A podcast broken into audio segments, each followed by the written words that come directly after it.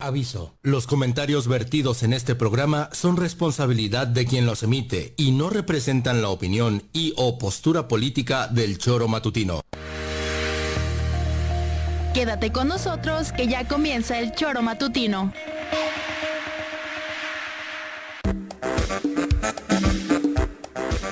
Porque somos quienes alegramos tus mañanas. Interactúa con nosotros y búscanos en nuestras redes sociales como El Choro Matutino. Sintonízanos desde nuestra página web www.elchoromatutino.com y llámanos a cabina al 777-311-6050. De lunes a viernes, de 7 a 9 de la mañana, por Radio Desafío y también por Irradia FM 103.7.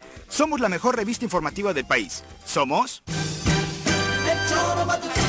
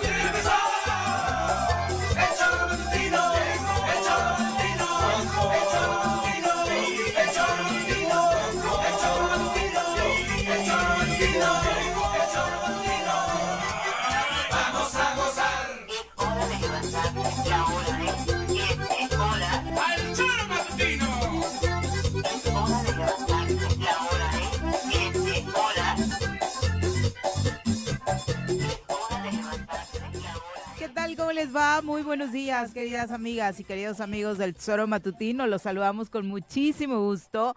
Hoy ya jueves 16 de noviembre del año 2023. Muchísimas gracias por estar con nosotros a través precisamente del tesoromatutino.com, de radiodesafío.mx, nuestras redes sociales. Estamos como el Tesoro Matutino en Twitter, en Facebook, en YouTube, particularmente en estas últimas dos. Los esperamos para que nos acompañen en la transmisión, donde además de vernos, nos pueden eh, pues mandar sus comentarios totalmente en vivo e en directo para generar una interacción de esa que tanto nos gusta en este espacio. Así que ojalá se pueda quedar las siguientes dos horas de programa con nosotros. Un día en el que, bueno, la alerta para todos los que eh, andan en carretera y que este eh, horario matutino es en el que se desenvuelven en su mayoría para ir al trabajo, para ir a la escuela. Hay un anuncio de bloqueo en la zona norte de la ciudad por parte de alumnos de la UAM. Ya les estaremos dando los detalles de la queja en particular. Eh, está relacionada con la CEPRAC, con la policía de Cuernavaca.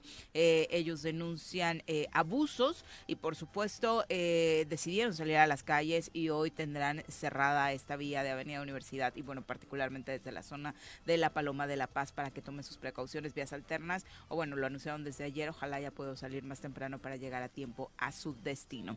Pepe, ¿cómo te va? Muy buenos días. Hola, ¿qué tal Viri? Muy buenos días, buenos días auditorio. Pues este, iniciando este jueves a gusto con mucha información desde luego a nivel nacional también este pues me parece a mí absurdo de la propuesta del presidente de la República con la posibilidad de quien vaya a sustituir al magistrado eh, Armando Saldívar. Arturo. Eh, Arturo Saldívar, gracias Viri. Este, pero pues bueno, ahí está, estaremos eh, platicando también sobre esto. Ayer desafortunadamente, como ocurre en la gran mayoría de los casos de muertes violentas, pues se filtró ya una foto que deja más, eh, donde se ven los dos cuerpos, tanto del magistrado como de su pareja, en esta hipótesis o esta teoría de la Fiscalía de Aguascalientes en el sentido de que fue un asesinato y después un suicidio, deja más dudas esta fotografía eh, con relación a la versión de la autoridad, ya que están los dos cuerpos, la vi, la imagen es terrible, evidentemente no, sí, terrible, terrible, terrible, pero si hay un asesinato, me imagino que hubo un forcejeo y demás, todo está acomodadito, todo está impecable, no hay sangre en los muebles que estén alrededor, solamente exactamente, sí, sí, sí, están eh, los cuerpos tirados con un charco de sangre terrible, pero no se ve que haya forcejeos, no se ve que haya habido, y entonces yo evidentemente no soy perito, pero da todavía eh, mucha mayor este eh, preguntas, incertidumbres sobre esta versión de la autoridad. Y aquí en Morelos... Y la familia se mantiene en ese sentido, ¿no? La familia del magistrado asegura que no cree en esta versión de una pelea de pareja como para haber terminado en estas condiciones. Sí, exactamente. Y la familia, y, la, y se han mantenido unidas las dos familias también, ¿no? Exacto. Que es eh, otro elemento a destacar. Y bueno, aquí en Morelos, otra vez ayer en redes sociales empezó a circular este supuesto toque de queda para el municipio de Temisco. Ayer mismo la autoridad de Temisco, quien está encargado, quien está al frente de la, de la, de la seguridad pública, desmentía estos toques de queda, llamaba a la población a que mantuvieran la calma, a que confiaran en que están haciendo su trabajo, pero pues este ante la incertidumbre de lo que está pasando en el estado de Morelos, pues sí, evidentemente estos mensajes llegan a enrarecer todo este clima de tranquilidad o de poca tranquilidad que tenemos y este sí causan sí causan pánico. Sin duda, más creíble el del fin de semana porque de pronto pues obviamente estaba la ciudadanía totalmente eh, pues, sin ninguna información, ¿no? O sea, todo el mundo estaba asustado, empezó a circular el domingo, el lunes se hizo un poco más fuerte, incluso hay versiones de que algunos negocios en, en poblados como no quisieron abrir ese día. Eh, bueno, bueno eh, la, verdad es que el escenario que estamos viviendo en el estado de Morelos, pues da para eso, para darle credibilidad a este tipo de mensajes. O sea, viendo lo que sucede en las calles, ¿cómo no la ciudadanía va a creerse este tipo de, pues, falsas alarmas, ¿no? Que afortunadamente han quedado en eso. Sí, sí, desde luego, desde luego. Y pues eh, obviamente esto que está ocurriendo en la Universidad Autónoma del Estado de Morelos, que ayer veíamos las imágenes de la policía, de la Secretaría de Protección Auxilio Ciudadano dentro de la universidad y eh, pues evidentemente eh, lo que cuestionaban muchos el día de ayer era esta posible violación a la autonomía de la Universidad Autónoma del Estado de Morelos. Hay que recordarlo, justamente esta autonomía es eh, para que la, por eso la propia universidad tiene su propio eh, esquema de seguridad al interior, se le conoce los venados desde hace mucho tiempo. Eh, ninguna eh, autoridad puede ingresar a la Universidad Autónoma del Estado de Morelos si no es que haya un convenio, un acuerdo entre la universidad y esta misma autoridad. Y también la autonomía obviamente va en el sentido de esta autonomía de libertad de cátedra para que ninguna autoridad también quisiera incidir en la vida interna de la Universidad Autónoma del Estado de Morelos. Ha habido reuniones de la Universidad junto con la Secretaría de Protección y Auxilio Ciudadano desde el mes pasado ante esta situación también de violencia. por La universidad, a final de cuentas, está dentro de nuestro estado de Morelos y a pesar de, la autonomía Viri, pues evidentemente, pues no, no es ajena a la situación de violencia que se vive. Hace dos, tres meses recordaremos que al interior de la universidad, pues fue encontrada una persona herida de bala. Se mencionaba que había sido eh, lesionada en las inmediaciones de la universidad y que entró en la universidad como una medida para resguardarse. Lo encontraron cerca del auditorio de la universidad, aquí en el campus de Chamilpa. El rector hace aproximadamente un mes mencionaba que ya había el robo de nueve vehículos al interior del campus también de Chamilpa, eh, robo de motocicletas habían mencionado también y lo que casi no se estaba hablando, pero que se empezó también ya a mencionar esta pues desafortunada eh, pues situación en donde también la venta de droga, estupefacientes al interior de la universidad pues es una constante y eh, era por ello que estaban ya teniendo mesas de trabajo entre estas dos instituciones, la UAM y la Secretaría de Protección Auxilio Ciudadano, para tratar de primero reforzar los operativos a las afueras, porque también eh, la situación que se vive en el campus de aquí de, de los volcanes, ah, los volcanes, sí, claro, los volcanes, los Chamilpa, y otros más los asaltos a las inmediaciones, este pues falta de eh, iluminación, exactamente, ¿no? Y que iban ya incluso comentaba la universidad la posibilidad de conectar su sistema de videovigilancia al C4 de la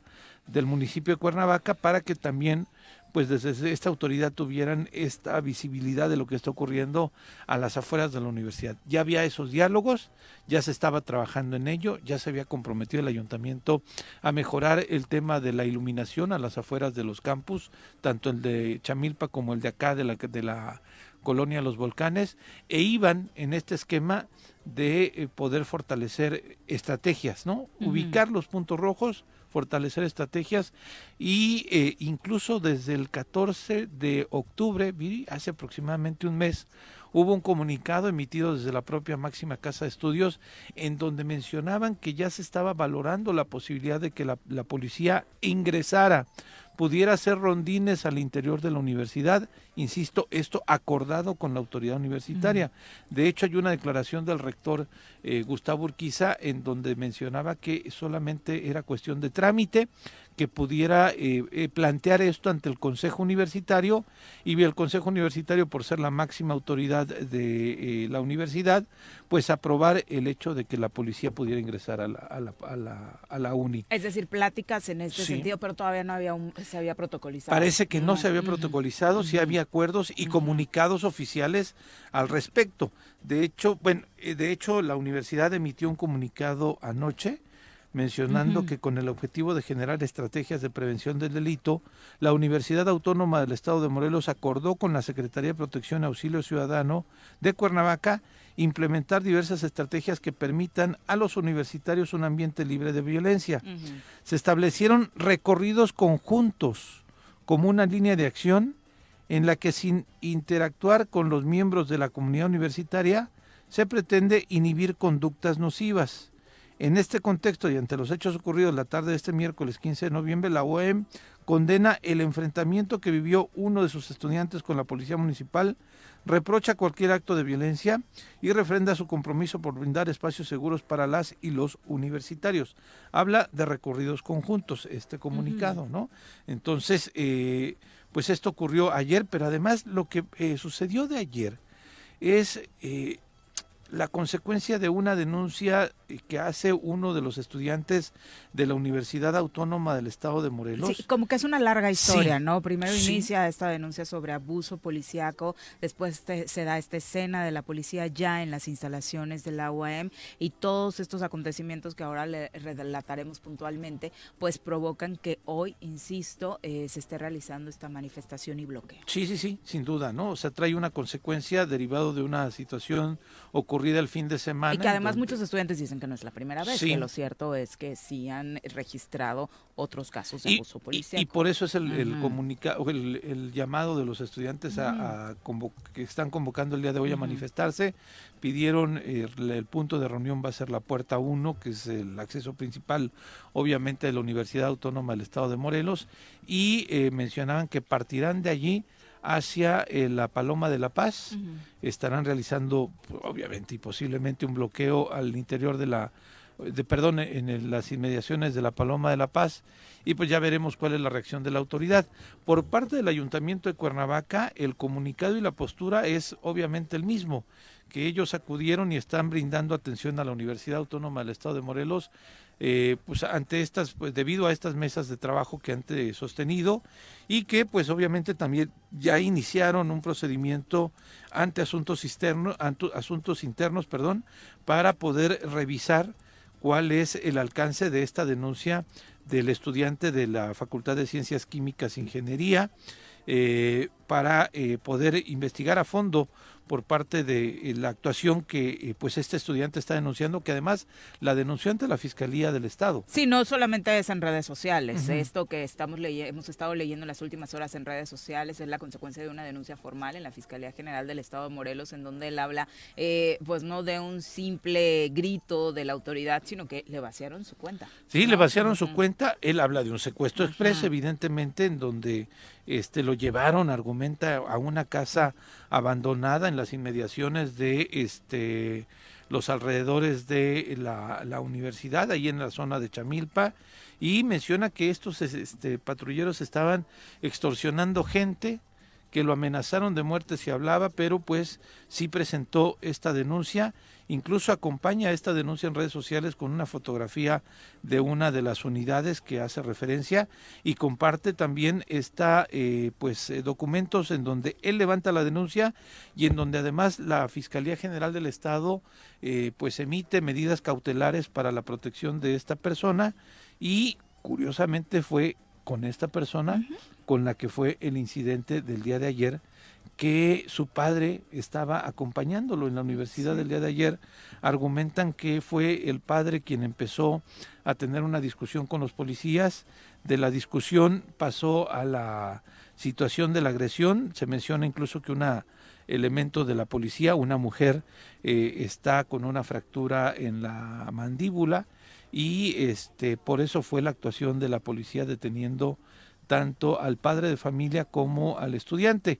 Ya posterior a la entrevista que realizaron, y para quizás no hacer el tema más eh, de fondo, en el propio comunicado de la, de la Policía de Cuernavaca, el Ayuntamiento de Cuernavaca, determinaron poner en libertad a estas personas, eh, tanto al padre como eh, el hijo, pero sí, el, el, hecho es curioso que un estudiante denuncia amenazas, denuncia una situación de persecución y es con el mismo estudiante que el día de ayer se dio este incidente eh, lamentable entre la policía y, eh, y esta persona, ¿no?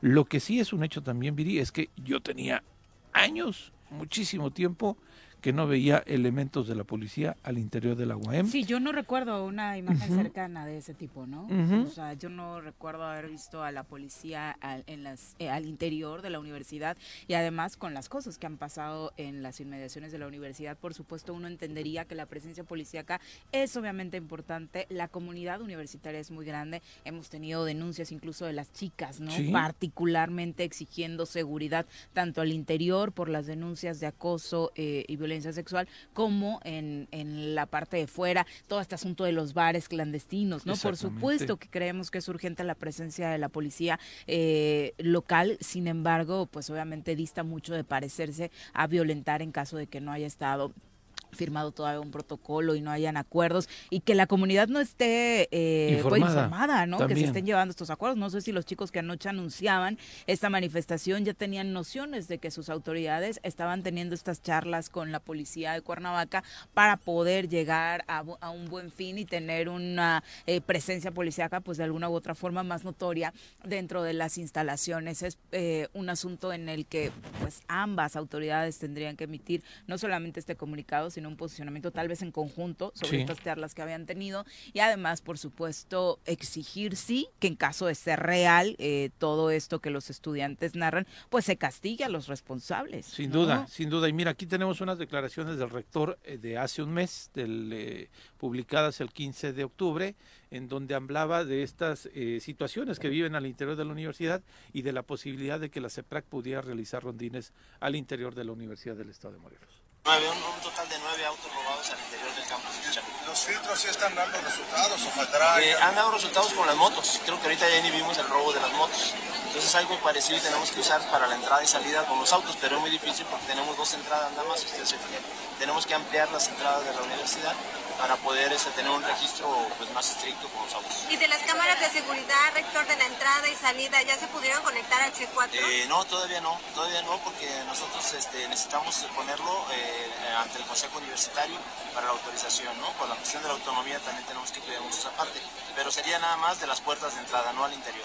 ¿Es hasta que lo acepte el Consejo Universitario, entonces? Ajá, hasta que el Consejo Universitario diga sí o no, y entonces nosotros ya pues hablaríamos con... ¿Eso qué tiempo se puede llevar? No, ya este, la semana que entra tenemos ya para la terna, desde el día 31 creo que tenemos ya sesión de consejo extraordinario y ahí pondría yo este, este tema, ¿no? De que, la verdad es seguridad y nos, eh, nos atañe mucho. ¿vale? ¿Han considerado cambiar de empresa de seguridad privada? Eh, sí, bueno, hay un contrato con ellos, pero este, si vemos que no están dando resultados... Bueno, en este tema el rector hablaba sobre la posibilidad de conectar las cámaras con el C4 de Cuernavaca. Uh -huh. Pues vamos a presentar a quien nos acompaña hoy en comentarios. Un hombre de izquierda, amante de la música y el fútbol. Llega desde la tierra temisquense el secretario del Ayuntamiento de Temisco, Carlos Caltenco. Bienvenido. ¿Cómo te va, Carlos? Muy buenos días. Hola, Pepe, este, bien, gracias a Dios. Bastante eh, frescas ya las mañanas en Temisco y no hay toque de queda. sacar eso? No, lo sacamos de las redes sociales, pero sabemos que no hay toque de queda, ¿no? Evidentemente. Sí, no, Es, es, es un tema coyuntural que tiene dos fondos, uno político y el otro sí hay grupos de la delincuencia organizada interesados en generar inestabilidad en Temisco.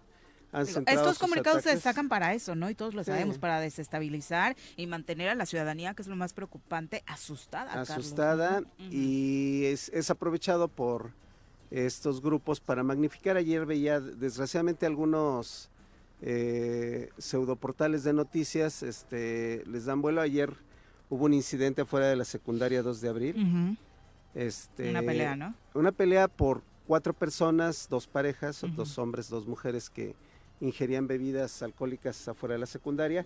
La policía de una forma muy adecuada les invitó a que se retiraran, pero molestos al retirarse golpean de costado a una de las camionetas nuevas que entregamos antier. antier. Fue lo que más coraje te dio, creo. No, no querían llevar, no, la gente estaba... eh, No, la gente no intervino. ¿No? No, la gente no intervino.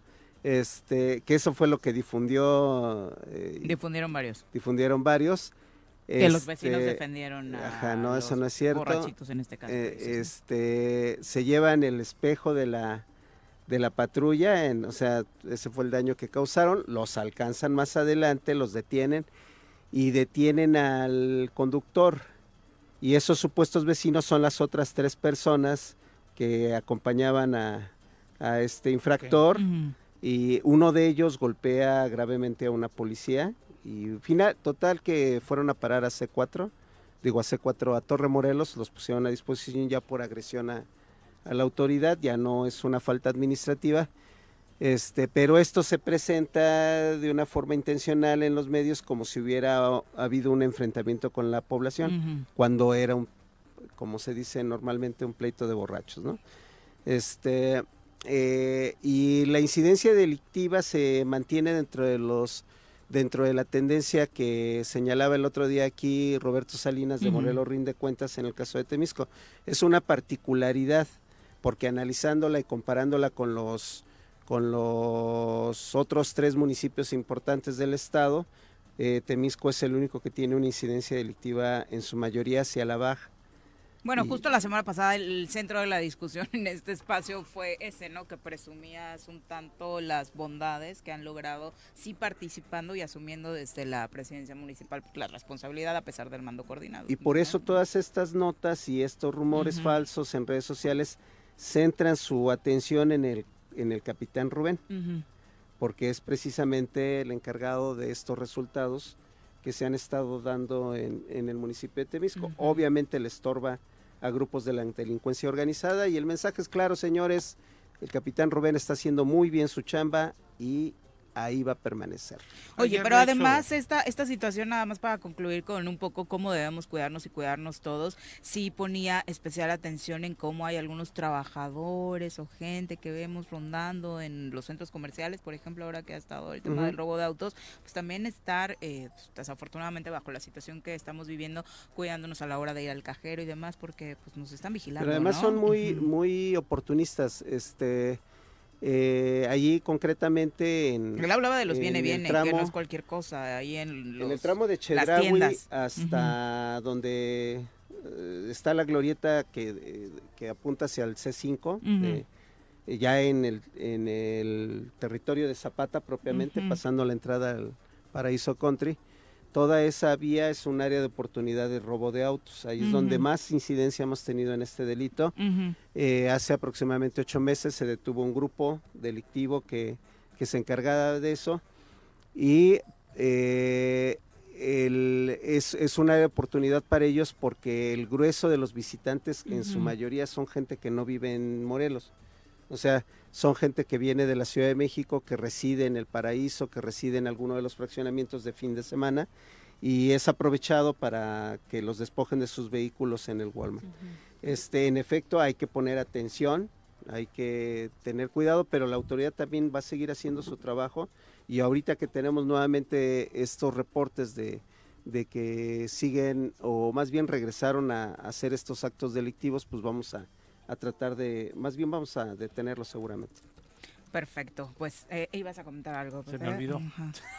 Sobre el tema de la secundaria y No. lo que se difundió. No, ah, no, es Ah. que decía que este eh, en estos eh, pues eh, supuestos toques de queda y demás, recordemos que en Cuernavaca vivimos un evento desafortunado cuando después de que asesinaran, bueno, ejecutaran y vinieran a tratar de detener a Arturo Beltrán Leiva, pero que derivó en un enfrentamiento y derivó, pues evidentemente, en el, abatimiento de este capo.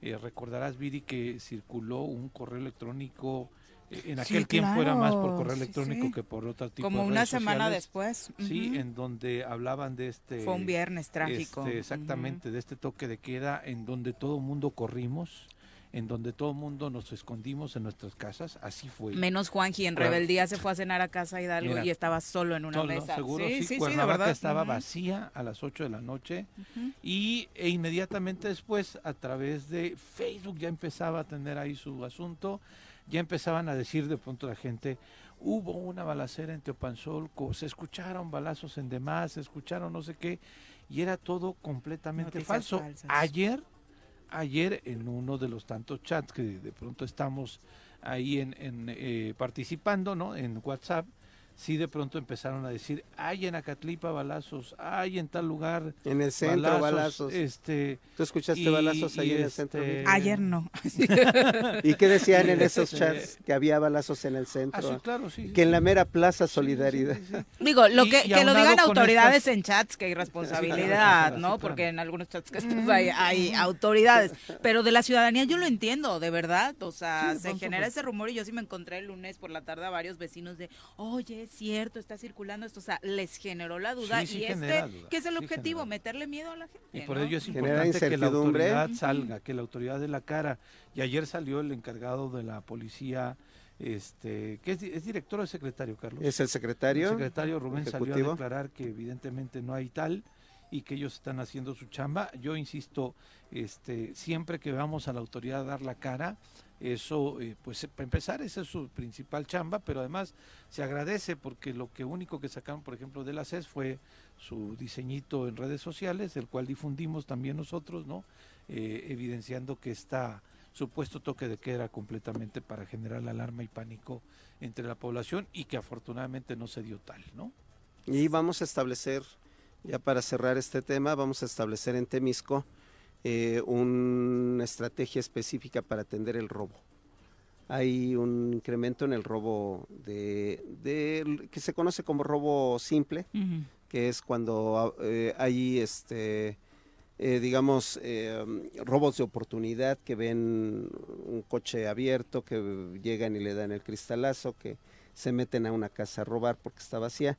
Digo, pues este, no están los habitantes eso es el que vamos a enfocarnos porque es uno de los que más le, está doliendo a la ciudadanía. El asalto en moto que se ha dado con mucha frecuencia. Recientemente detuvimos a cuatro en dos diferentes momentos, unos de ahí de la del estribo, residían en el estribo, pero actuaban en Acatlipa, y anteriormente otros dos en Acatlipa que fueron puestos a disposición por esos delitos de robo. Además de que eh, al hacerle seguimiento, pues en sus domicilios tenían armas de alto calibre y, dosis de droga, entonces esos van a tardar mucho tiempo en salir. Es muy importante que la ciudadanía haga la parte que le toca cuando se entera de, que tenemos gente. A principios de la administración detuvimos a cuatro que operaban en Campo Verde y Punta Verde, pero nadie fue a denunciar. Afortunadamente fueron detenidos infragrante y con armas. Pero si la gente no hace la chamba que, que le corresponde, este, pues eh, en lugar de aventarse dos años, tres años, pues se pueden aventar 10, 14, 15 años, 20 años, porque las penas se van acumulando. Por supuesto, esa es la parte que si no nos no tuviéramos tanto miedo seguramente fluiría mejor, ¿no? Oye, Viri, y el otro tema Si no teníamos una fiscalía paralizada por un pleito institucional, interinstitucional, ah, que, que genera este eh, la más burda y amplia impunidad, y, que, es una invitación, es una invitación a los delincuentes para delinquir. Digo, si se van a tardar ahí los años en atender los temas, pues está cabrón. Y en ese sentido, el día de ayer ya anunciaba el propio Juan Salazar su eh, Núñez su regreso a la Fiscalía Anticorrupción. Eh, entendemos que pues él argumentó hace justamente un mes que su renuncia que en algún momento se dio a conocer pidió licencia este, pidió licencia, pero después mencionaron de una posible renuncia y el propio fiscal eh, Juan Salazar mencionaba que esta renuncia había sido bajo coacción. Entonces, el plazo para que se vencía para poder o pedir todavía 90 días más de licencia o para poder regresar a asumir el cargo vence hoy. Entonces, a partir del día de hoy ya el eh, fiscal eh, Juan Salazar Núñez retoma estas actividades al frente de la Fiscalía Anticorrupción en el estado de Morelos. ¿Qué es lo que dijo ayer? Y además una felicitación a Carlos Quintero, que fue quien eh, logró entrevistar, eh, junto con otros medios, pero eh, destaco la labor de Carlos Quintero del portal El Guardián, porque le ha estado dando, en su este tema en el tema y le ha estado maravilloso. dando seguimiento puntual a este tema. Eh, ayer el fiscal mencionaba, Juan Salazar, que hubo charlas ya con Uriel Carmona, que hay los acuerdos para transitar ya de nueva cuenta en estas dos fiscalías, que menciona Juan Salazar, no hay un pleito y no debe de haber un pleito entre las fiscalías, sino que tiene que darse el cauce institucional. Eh, mencionaba que el propio fiscal Uriel Carmona estaba ya de acuerdo en que pues transitaran en la posibilidad de que tener estabilidad ambas eh, fiscalías y evidentemente ayer Juan Salazar mencionaba de la reintegración de todo este personal que en algún momento desde la Fiscalía General del Estado habían despedido. Son 14 empleados, empleadas que se les había removido de su cargo desde la Fiscalía General del Estado. Él menciona que enviará documentos en donde está solicitando y ordenando su reinstalación, en donde está solicitando y ordenando el pago de todos este Que eso que se encontró con una situación financiera Sí, que sí, eso sí. me fui ayer y Pues mira es lo, que lo que no me hay estoy luz, topando hoy, ¿no? no hay internet, no hay este papel de baño, Agua. no hay lo que quieras, ¿no? Entonces, este, pues para empezar, para regresar a poner orden, así mencionaba él, ¿no? Y este, pues darle cauce a esta vida institucional. Veremos pues, que, este, si hay un comunicado también de la propia Fiscalía General del Estado en ese sentido. Lo que escuchamos fue las, declaraciones ayer de Juan Salazar en ese sentido. Lo que yo sé de manera extraoficial es que desde el mismo lunes ya había habido reuniones de trabajo entre el vicefiscal, el fiscal y el, el fiscal Uriel Carmona y el fiscal Juan Salazar. Fue una reunión de aproximadamente tres horas. ¿Qué acuerdos llegaron? No lo sé. El mismo lunes, a esa hora que estaban teniendo esta reunión, se estaba desarrollando este cateo o toma, dicen algunos de las instalaciones de la Fiscalía General del Estado por parte de la Fiscalía Anticorrupción. Ahí en a la par, también. Sí, el mismo lunes, pero también el día de ayer hubo otra mesa de trabajo entre los dos fiscales, Juan Salazar, Uriel Carmona y Gustavo Urquiza, y este, es posible que en estas reuniones que han tenido, porque sí ha habido diálogo, Eh, Edgar eso sí me consta, Edgar Núñez, Sí, perdón, sí. es que estabas hablando Dije de la Gustavo, UAM, sí, perdón, como es Urquiza, Ajá, luego se sí, me sí. guatrapea el asunto. Este, eh, lejos de, de- de esta situación que mencionan, sé de manera extraoficial que ha habido reuniones de trabajo entre ellos y ojalá estas reuniones de trabajo sean pues el punto de partida para que haya lo que dices tú, ¿no, Carlos? Resultados de las fiscalías para la ciudadanía y no una confrontación absurda, porque además si las dos fiscalías están paralizadas, si las dos fiscalías están preocupándose más entre un pleito entre ellas, pues quien se frota las manos son los delincuentes porque dicen, mira, están preocupados en otras cosas, nosotros hay que darle a nuestra chamba y evidentemente pues los más afectados es la ciudadanía, ¿no? Es correcto.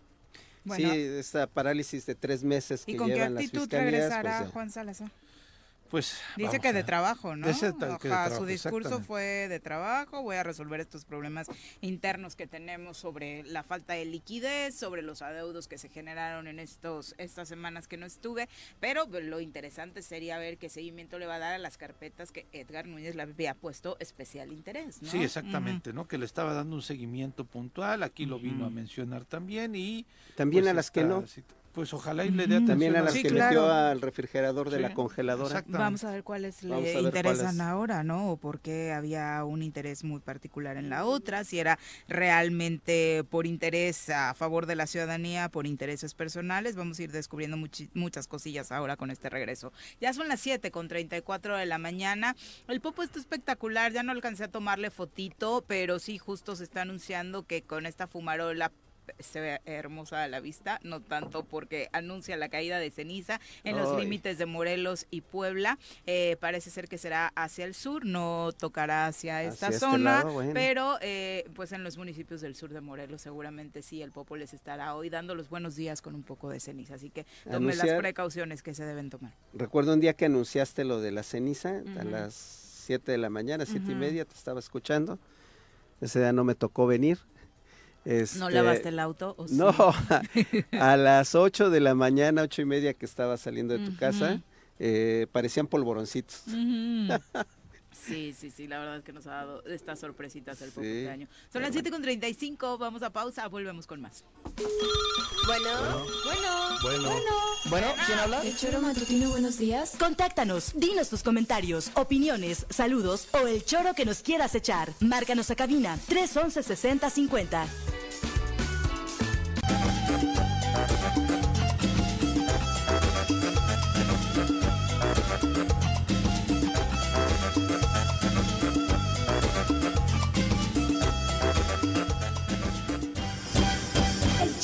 Ain't know. Con 39 de la mañana. Eh, saludos a todos los que desde tempranito se están comunicando. Lalo Castillo dice excelente día. Justo él nos comenta que hoy el Popo desde Cuautla está lanzando, se ve maravilloso, pero está lanzando grandes fumarolas. Justo por eso el anuncio ya de los especialistas, como Fernando, eh, que nos comenta a través de Twitter esta posibilidad de que caiga la ceniza, Fernando Valdés, eh, para que estén al pendiente en la zona sur. Javo Sotelo dice saludos amigos soreros, a prepararnos para hacer mejor cada día. Pues sí, toca trabajo individual también para hacer de este un mejor estado. María Poblano, un abrazo. Genaro Sánchez nos saluda, dice desde la Siberia minnesotana, deseándoles un excelente jueves. Está haciendo mucho frío en Minnesota. Supongo, supongo. Cuéntanos a cuánto amanecieron. José bueno, López. Aquí ya se siente, ¿eh? en la mañana. Sí, bueno, aparte para un temisquense bajan dos grados y ya te sientes en Siberia, precisamente. José López. Andamos a menos de 18 y ya no estamos con... ¿Ya andan con bufandita? No, no, no inventen, ¿eh? Tampoco. José López dice, buenos días. Bueno, esto es sobre Temisco. Dice, yo sí tengo familia en Temisco y tiene más de dos semanas que en las madrugadas reportan haber escuchado balazos, ya se, pero ya se les hace común escucharlos. Sobre lo que decías, Carlos. Sí, de hecho hay puntos en donde la tradición es esa. Hay gente que los fines de semana cuando bebe se pone a, a tirar balazos. Este, eso es muy común, sobre todo en los poblados más antiguos del municipio. Este, eh, y también hay temas de este, eh, mensajes y, y falsos este, avisos de parte de la delincuencia organizada, pero de eso eh, a que haya una incidencia, por ejemplo, un repunte de la incidencia en los homicidios dolosos, ahí están las cifras. ¿no? Sí, es cierto, vamos a terminar con un incremento en los homicidios dolosos, pero eso es una situación generalizada en el estado y si la comparamos este, esa incidencia con los otros tres municipios eh, principales del estado de Morelos no es el caso. Eh, eh, esto también se está atendiendo y la policía está tratando de identificar esos puntos donde han ocurrido estos balazos. Pero, por ejemplo, ayer se reportaban balazos en Temisco Centro y en Acatlipa, y lo cual resultó totalmente falso. Chacho Matar, saludos eh, también para el profesor Arnaldo Pozas. José Luis Martínez Vivis dice: Buen y bendecido día, que ya se reponga el vasco mexicano. Buenas vibras para él. Usted déjelo en reposo, sin duda. Sí, es déjelo. para nosotros. Está muy relajada la cabina. También José Regino Nájera dice, pedir permiso al Consejo Universitario para la seguridad de los alumnos, me parece que no tendría que ser así. Ya se tardaron en, pues es parte del protocolo universitario, ¿no? Que el Consejo lo apruebe. Y sí, por la autonomía. No puede, no puede ingresar ninguna policía al interior de la Universidad Autónoma del Estado de Morelos por ser justamente eh, un espacio autónomo. ¿Qué es lo que tendría que hacer la universidad de haber hecho antes? Quizá reforzar la seguridad interna a través de la seguridad privada que tienen o a través de este grupo de los venados que es lo que tienen. Lo mismo ocurre en la Universidad Autónoma, en la Universidad, sí, la Nacional, la UNAM, cuando vimos de pronto policías ingresar a la universidad y hacer detenciones de jóvenes. Eso fue hace algunos años, creo que fue en el sexenio Felipe Calderón. Este, evidentemente se inició una investigación justamente, aunque fueron elementos de la policía de la Ciudad de México. ¿Y si detuvieron a narcomenudistas? Sí, sí, sí. Y este... Yo voy a... Pero, pero sí, tiene que pasar por la, por la, el tema Sí de o la- sí, de la- José, del Consejo sí. Universitario, sí. Pero sí, Sí. evidentemente, si quieres un tema de seguridad, tienes que pues hacerlo de manera inmediata. Hay venta de droga dentro de la uni.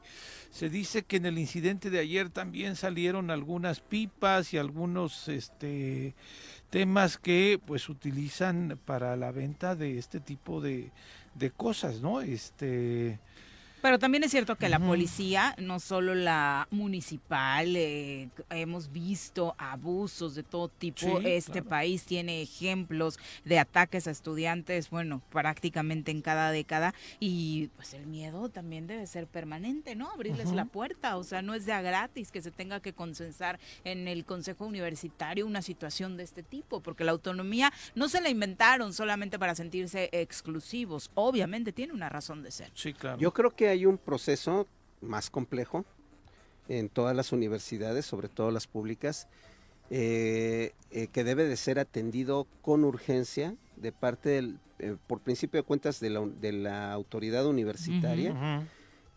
Porque el crimen organizado desgraciadamente aplica una estrategia de ocupación de poder.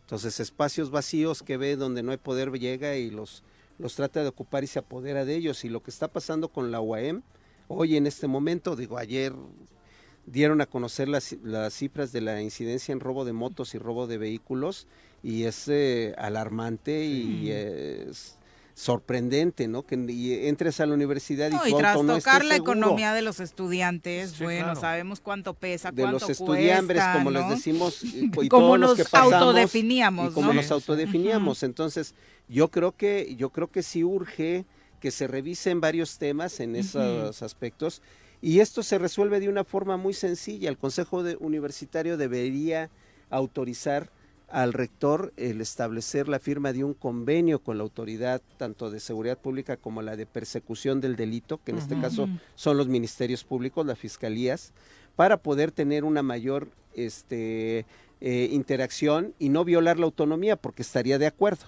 ¿Me explico? acuerdo. Es decir, no ante eventos particulares, sino como una política pública para detener a quienes están tratando de apoderarse de ese espacio, que por la misma autonomía tienen toda la oportunidad de entrar sin que entre la fuerza pública. Sin duda.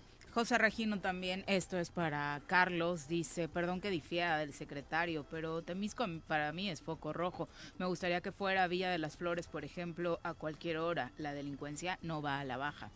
Yo voy, ando por todo el municipio. Recientemente salía yo muy tarde de la nopalera, que ya está en actividad, y, re- y atravieso toda la delegación este, Rubén Jaramillo. Acostumbro, bueno, ya la semana pasada me quitaron ese privilegio, ¿De pero qué? acostumbraba ¿De a qué? cenar los Ah, taquitos. tu doctor, Sí, tu nutriólogo. este, y eran las 10, 11 de la noche. En efecto, sí hay delincuencia, no lo vamos a negar, pero no son las mismas incidencias que otros municipios. Y algo que ha ayudado mucho es eh, que mantenemos el alumbrado.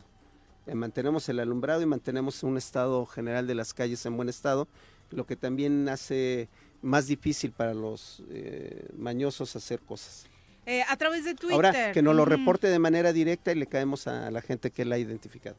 A través de Twitter, el Barto también dice buenos días a Viri, a Pepe y a mi amigo Chairo Caltenco. Buenos días, Barto. Oigan, está muy complicada la situación en Morelos y en Cuernavaca, muchos muertos, asaltos, el diablo anda suelto y ni el gober ni los ediles hacen su chamba. Es un panorama muy difícil.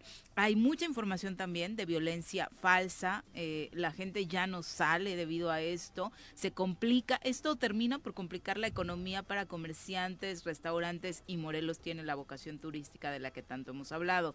Dice el Barto, a Morelos al menos dos sexenios nos toca, nos quedan para recuperarnos, pero con estos candidatos se ve muy difícil el panorama porque nada más se la pasan en, echándose culpas gobernadores y ediles. Hay unos taquitos de tripa ahí en la, en la Villa de las Flores. Ah, qué buenos están. ¿Ves Barrio 1? Bueno, no, no salió del tema de los tacos, Sí, no, no Carlos. ¿eh? los tacos, y, el, sí. y el Barto La para finalizar dice. "Piden Les voy a tener que seguridad". traer. Piden, el, sí, el mejor, problema, no sé si los has platicar, probado ¿no? ahí en producción. Ajá, ajá, abajito de la gloria. ¿Qué tal están? No, bueno. El Barto dice, piden seguridad en la UAM y cuando entra la policía se quejan. ¿Quién los entiende? Había cuates que robaban casas y te vendían las cosas en la facultad. También Eh, se dan uy, ese tipo de sí, sí, sí. situaciones. Don Bueno, Roberto lleva laptops a la facultad, a las facultades. ¿Qué, don Roberto? Don Roberto. Roberta. Ah, ya, y yo que don Roberto. Ya, ya, ya, sí, o sea, sí. es el comercio, el mercado negro de muchos de los este, laptops que se roban los delincuentes en cristalazos, de dispositivos que usan, van a parar a la universidad y, y es un Bueno, pero no es una generalidad decir que porque se venden este tipo de cosas vamos a justificar que la policía entre, No, ¿no? por Porque eso- igual no las vienen a vender a, a cualquiera de nuestras oficinas. Por eso sea, sugería yo que firmen un convenio en donde estén establecidas las reglas claras de colaboración y, e intervengan en un territorio que hoy por esa cuestión de la autonomía, pues hay una ausencia de una autoridad, porque también los venados no tienen portación, no por la naturaleza Sí, de su servicio, no tienen portación y no creo que el presupuesto de la UAM que apenas va sacando la cabeza después de tanta crisis en la que se le ha metido, que apenas está eh, y que ha logrado mantener además su prestigio académico y recuperarlo, pues no creo que sea su foco de atención el, eh, ese tema en lo particular. Yo creo que hay que ayudarle a la UAM, hay que las instituciones del Estado, Seguridad Pública del Estado, del municipio y la Fiscalía tienen que acercarse y, y hacer un convenio de colaboración con la UAM para que puedan eh, darle un seguimiento puntual a los ilícitos que se están cometiendo dentro de la universidad, Exacto. dentro del campus. Y, y saludos también hasta Acapulco. eh, desde ayer nos están enviando saludos. De pronto hablamos de toda la tragedia de Acapulco y parte de lo que no habíamos platicado es pues, la situación que también fue compleja para los medios de comunicación, ¿no? Varios compañeros, ex compañeros de nosotros de Grupo Radiorama, Audiorama, se encuentran eh, pues por aquella zona ya desde hace algunos años trabajando, así que especialmente para ellos, pues un abrazo solidario. Ellos con sus familias pues tuvieron que ir a hacer esta labor eh, de comunicación desde hace mucho tiempo, instalarse allá y ahora desafortunadamente el paso de Otis pues les vino también a meter en una crisis muy particular porque bueno, eh, eh, obviamente es para aplaudir que grupos de comunicación enormes como Televisa, desde el, eh, las horas siguientes a Otis ya hubieran realizado transmisiones desde allá, pero desafortunadamente no todos los medios han podido, incluso muchos recuperar sus transmisiones. ¿no? Me parece que el primer medio que pudo restablecer su, su transmisiones desde, desde Acapulco fue Radio Fórmula y les costó Muchísimo. uno y la mitad del otro y el esfuerzo sobre todo de los técnicos que además Eso, es don como Chucho Bautista, un abrazo, que es el que nos está mandando saludos, un hombre muy querido y obviamente uno de los mejores técnicos que yo creo en medios, en radiocomunicación ahí en el estado y, Y ahora hay- en Acapulco. Hay ¿no? que aprovechar para reconocerle, por ejemplo, a nuestro equipo de producción, que no se ven, nunca salen en cámara, nunca se escucha su voz, pero sin ellos esto no sería posible. Algo quieres, Carlitos, que te traigan a escondidas un No. pancito para que no te regañen tu Más nutriólogo. café. Más café. Pero bueno, son las 7 con 50. Ay, dice María Poblano que pase la dirección de los tacos, que nada más estás antojando. Ah, pues allí en la Que los glorieta. traiga, que los traiga. Allí en la glorieta y hay este. ¿Pero qué glorieta? ¿Cómo En la llama la glorieta de, de la Rubén Jaramillo. Ah, en la glorieta En de la la Rubén glorieta de la Rubén Jaramillo. Dos callecitas abajo del empedrado, en la mera esquina y están unos. Bueno. Y en la mera glorieta hay otros. Exactamente, yendo como así en dirección al hospital. Ahí, ahí este, doblándolo, luego a mano derecha, y subiendo en dirección al hospital, a mano derecha ahí están los otros. Pero son buenísimos esos tacos. No los conozco, fíjate, yo sí, justo lo, lo platicábamos el lunes con lo del toque de queda, yo sí creo que me impuse hace muchos años un eh, en el municipio un autotoque de queda, ¿no? Yo hace mucho que no recorro Sí. Temisco por las noches, de verdad, ¿no? Sí, Pero sí. es algo que data de al menos cuatro sexenios, yo Y, creo, y ¿no? muchos lo hacemos en. Cuernavaca, Viri, y muchos lo hacemos en Cuauhtémoc. Yo fui hace seis meses a la ciudad de Cuautla en la noche a, a- echar reventón y lo que nos dijeron con la persona que íbamos a visitar, nos dijo vámonos a Plaza Atrios, la que está fuera de Cuautla, ¿no? Porque ahí en ese bar, en los bares de allá hay más seguridad. Dije, puta, pero aquí en Reforma había cantidad de inter- Claro, de la avenida bares, en principal, ¿no? Insurgentes Sí, claro. había no, mejor vámonos para allá, dice, porque aquí adentro ni más. Entonces optamos por agarrar la fiesta a las afueras de Cuautla en la Plaza Atrios, ¿no? Yo eh, de manera particular también en Cuernavaca, pues bueno, echamos fiestecita y ya como a las 10 de la Voy noche, a- 10.30, optamos por ya mejor caerle a la casita para no... no este, es que la situación de inseguridad está complicada. Voy a hacerle promoción Mucho, a, sí, sí, sí. a- a varios lugares. Este, eh, por ejemplo, yo con- junto con mi esposa luego salimos, no siempre, no tan frecuentemente, pero luego nos da por salir. Y allí en Acatlipa hay un lugar muy, muy bueno que se llama Rancho Mezcal, Ujú.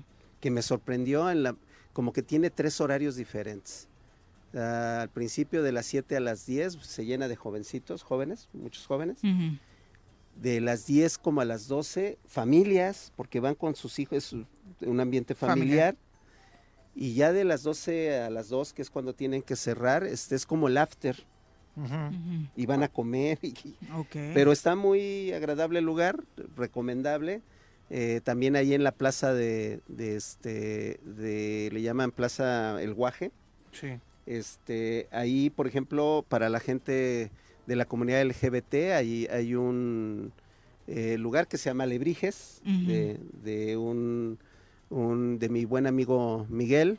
De- Te estás aprovechando que no está Juanji, que no te va a cobrar, que no me va a los, cobrar los comerciales, comerciales. ¿eh? pero te está Pero eh, la verdad es que hay, hay bastantes zonas en, en Temisco donde se pueden pasar buenos momentos en ambientes tranquilos y, y relajados y seguros, ¿no? Exacto, Eh, sobre todo tratar de buscar esos lugares seguros. La Plaza ¿no? Paraíso también hay buenos lugares ahí, hay varios restaurancitos que cierran tarde y están bien para el chupirul, entonces aprovechen, aprovechen. Ya son las 7.55 de la mañana, nos vamos a nuestra primera pausa. Desafortunadamente ya se está reportando a estas horas una persona sin vida en la zona de bomberos de Cibac allá en Jutepec, ¿no? En este recuento desafortunado que hacemos diario en torno a la violencia en nuestra entidad. Volvemos. Bueno. Bueno. Bueno, ¿quién habla? El choro matutino, buenos días. Contáctanos, dinos tus comentarios, opiniones, saludos o el choro que nos quieras echar. Márcanos a cabina 311 6050. En el choro informativo, la información es sin censura. No le tenemos miedo a nadie. Información a mediodía por el 103.7 en Irradia FM y por las redes sociales del Choro Matutino. Todo lo que acontece en el Estado, en municipios, en el Congreso, la sociedad civil, de lunes a viernes a las 12 del día. El Choro Informativo con Pepe Montes. Súbale por Juárez, Calvario, atravieso Avenida Morelos. Sí, sí se va recorriendo, por favor. Pero rapidito que ya va a empezar el choro.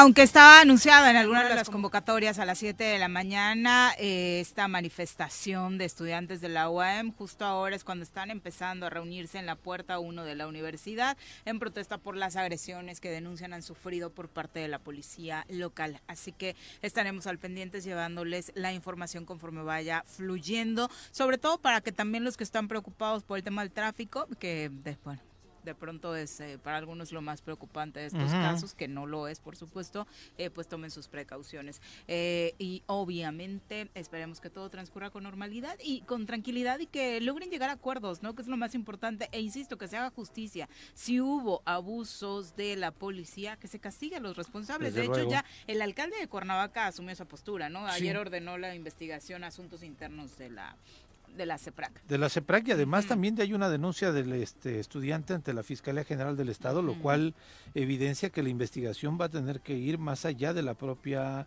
este, CEPRAC, ¿no? de la. Secretaría de Protección y Auxilio Ciudadano, en el comunicado eh, eh, emitido desde anoche por parte del Ayuntamiento de Cuernavaca es completamente claro en el sentido de investigar a los policías y demás. Y esto se da, Viri, desafortunadamente en este contexto que mañana eligen a la rectora. Ajá, Mañana exacto, eligen a la nueva rectora, digo, y lo digo así rectora porque sabemos que es una terna de mujeres, ¿no? Y entonces, pues eh, se enrarece, ¿no? Evidentemente aquí me parece que es un hecho que no tiene que ver con la sucesión de la rectoría, pero sí tiene que ver con la vida interna de la Universidad del Estado, ¿no? Y este y el tema de la sucesión de la rectoría ya no nada más es eh, Graciela la Quiñones, la, la directora de la eh, Facultad de Derecho, quien está eh, pues denunciando hostigamiento y demás en contra de ella porque solicitó que se realizara el voto cerrado en la Universidad del Estado y no fuera a mano alzada, sino también ya Xomara Nava Gutiérrez, consejera universitaria, alumna del Centro de Investigación de Ciencias Cognitivas, está denunciando que eh, ha recibido también amenazas eh, para por tratar de incidir en la votación que ella vaya a realizar. De hecho, menciona que hay un académico periodista de la universidad que está subiendo información difamatoria en contra de ella, que incita a la violencia en su contra. Sin y al nombre. centro de investigación no dio el nombre, no da el Mm. nombre, pero solicita que, eh, que se investigue este asunto a fondo y se tomen las medidas necesarias para identificar a los responsables de estas amenazas. Ella menciona que eh, después de que fueron eh, presentados los planes de trabajo de las candidatas a la rectoría con el Frente Concejal de Alumnos, es cuando empezaron a surgir estas amenazas de llamadas eh, telefónicas, mensajes en las últimas horas. Es un comunicado fechado con 15 de noviembre del 2023 y es la estudiante Xomara Nava Gutiérrez del Consejo, ella es consejera universitaria, alumna del Centro de Investigación de Ciencias Cognitivas. Sí, que no es un hecho aislado, entonces, esas denuncias No se dejen, no. Desafortunadamente. Y no se vale No se que un dejen, no proceso vale. de Además es sucesión, académico. sí, y que este proceso de sucesión se empañe cuando hemos tenido siempre a la Universidad Autónoma del Estado de Morelos alejada de escándalos en los procesos de sucesión. ¿no? Fíjate que, que este eh, es inmoral, inmoral que hagan este tipo de presiones en una institución que se viene recuperando de, de una crisis en la que fue fue este eh, metida La por asumieron las entonces, autoridades anteriores. eh, eso por un lado, ¿no? Hay que, hay que este, impedir que estos grupos de interés y de presión al interior de la UAM tomen control, porque tiene que mantenerse este, este buen nivel de desarrollo y de recuperación que está teniendo la UAM. Y por otro lado, eh, creo yo que primera parte del- de, este, lo necesario para resolver un problema es reconocerlo. Claro. Y hay que reconocer que dentro de la UAM se están cometiendo ilícitos y la autoridad universitaria tiene que establecer los mecanismos para que sin violar la autonomía pueda perseguirse estos delitos. De acuerdo. Sin duda. Son las 8.5 de la mañana. Eh, pues sí, ya Adri, vamos con la terna de la corte, eh, tan polémica, por supuesto. Eh, hay obviamente esta salida ya anunciada, polémica también, como eh, pues sus posteriores reuniones del ministro Arturo Saldívar y pues tras aceptar su renuncia, el presidente de la República, el Ejecutivo Federal, envía la terna para sustituirlo. La terna está integrada nada más y nada menos que por Berta María Alcalde Luján, Lenia Batres Guadarrama y María Estela Ríos González. Berta Alcalde Luján se desempeña como comisionada de operación sanitaria de la COFEPRIS y es hermana de la secretaria de Gobernación, Luisa María Alcalde Luján. Su mamá fue presidenta del Consejo de Morena. María Estela Ríos González es consejera jurídica del Ejecutivo Federal. Eh, ella es quien entra en lugar de Julio Scherer. Ella se queda tras la salida de Julio en este cargo y fungió como consejera jurídica del gobierno de la Ciudad de México del 2000 al 2006, cuando Andrés Manuel López Obrador fue jefe de gobierno. Es decir, lo ha acompañado con la consejería jurídica pues, prácticamente en todas las etapas de gobierno de Andrés Manuel. Y también está integrada a la terna por Lenia Batres Guadarrama. Ella es consejera adjunta de Legislación y Estudios Normativos de la Consejería Jurídica del Ejecutivo Federal y es hermana del jefe de gobierno de la Ciudad de México, Martí Batres Guadarrama. La oposición inmediatamente adelantó su rechazo y dijo, vamos en contra de esta terna, la vamos a rebotar porque el presidente está regresando a los tiempos del nepotismo más brutal y más preocupante que ha vivido México. Esta fue la postura, estas últimas palabras fueron las, de Germán Martínez Cázares, que no es eh, cosa menor porque estuvo ahí muy cercano, que ahora forma parte del el grupo Pe- y- plural. Y que pensó que el llaman. IMSS iba a ser un botín y que a la hora de la hora le, le dijeron, no, las compras se hacen desde la un lado". Secretaría, desde la Oficialía Mayor de la Secretaría de Hacienda y, y ahí fue donde vino su, su inconformidad. No recuerdo, dice Damián Cepeda, algo tan descarado. Medina Mandar Mora. a tres personas completamente incondicionales. Mis respetos a sus personas, a sus perfiles, pero sin duda alguna no cumplen con el principio de independencia que se requiere en la Suprema Corte. Esta es la primera vez desde la reforma judicial del 95 que el titular del Ejecutivo envía una terna integrada exclusivamente por subordinadas a su mando al momento de ser nominadas al cargo. Me ¿no? parece que sí, Que es lo la que tiene señal más criticable, razón, ¿no? sí, Claro. sí, sí. Me parece que Eso sí. este, sí. Venga, Carlos. Sí, eso sí, o sea, es, es obvio que, que el presidente está tratando de enviar una terna segura para, para él en términos de la de la este eh, esa, ese cargo de, de ministro sustituto de, de, en este caso de Saldívar.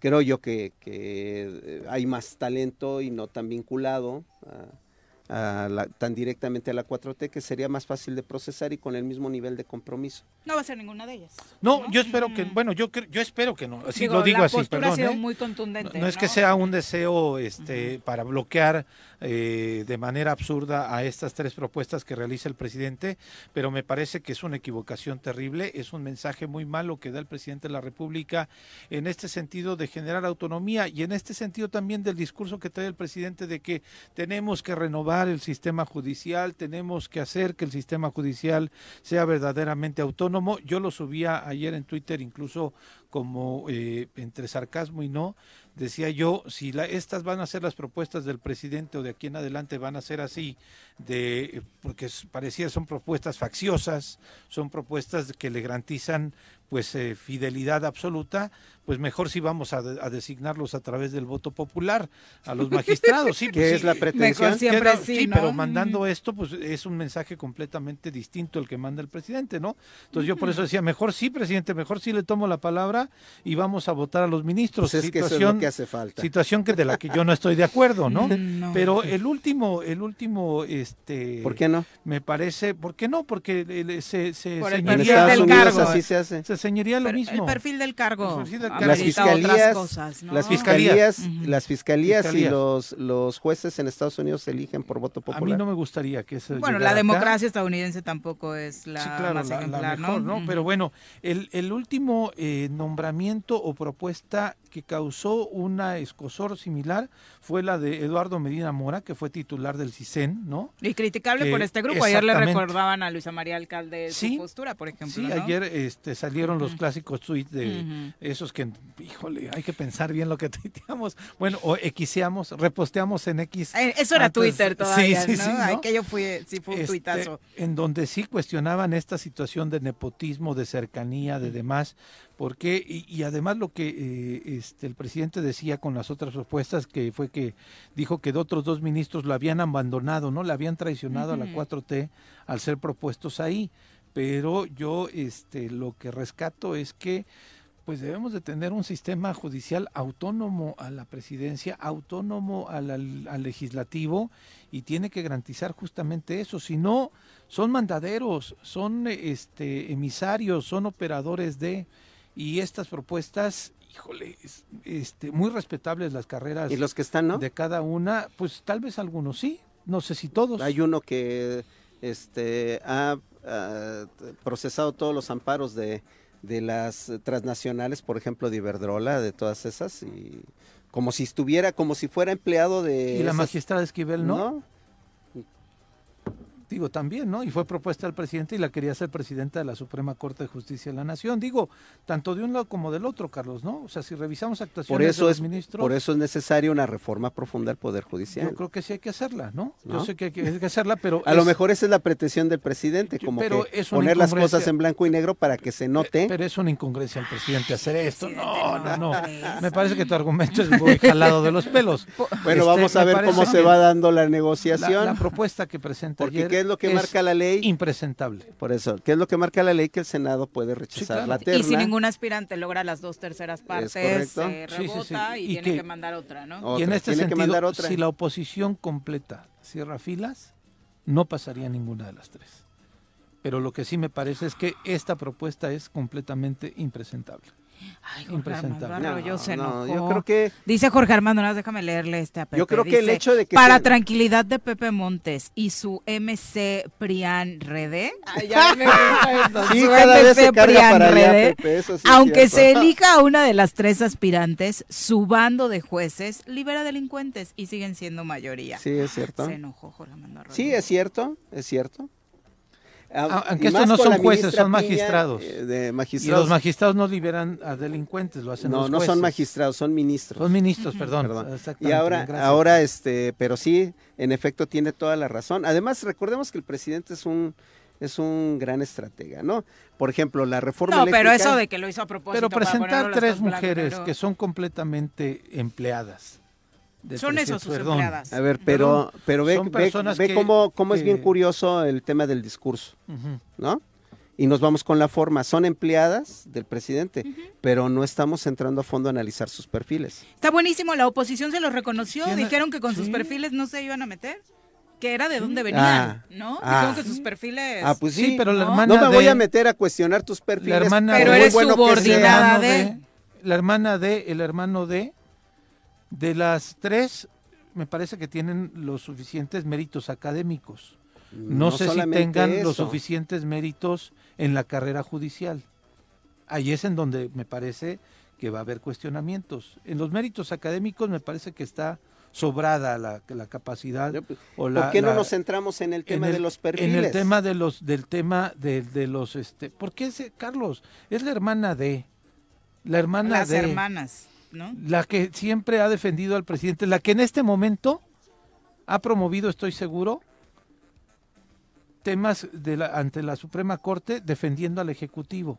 ¿Cómo llegaría la consejera jurídica a ser parte de la Suprema Corte de Justicia de la Nación cuando ella misma desde su oficina ha emitido documentación cuestionando o procesos judiciales cuestionando ah, eh, operaciones de la Suprema Corte de Justicia de la Nación? ¿Con qué calidad moral llega ahí?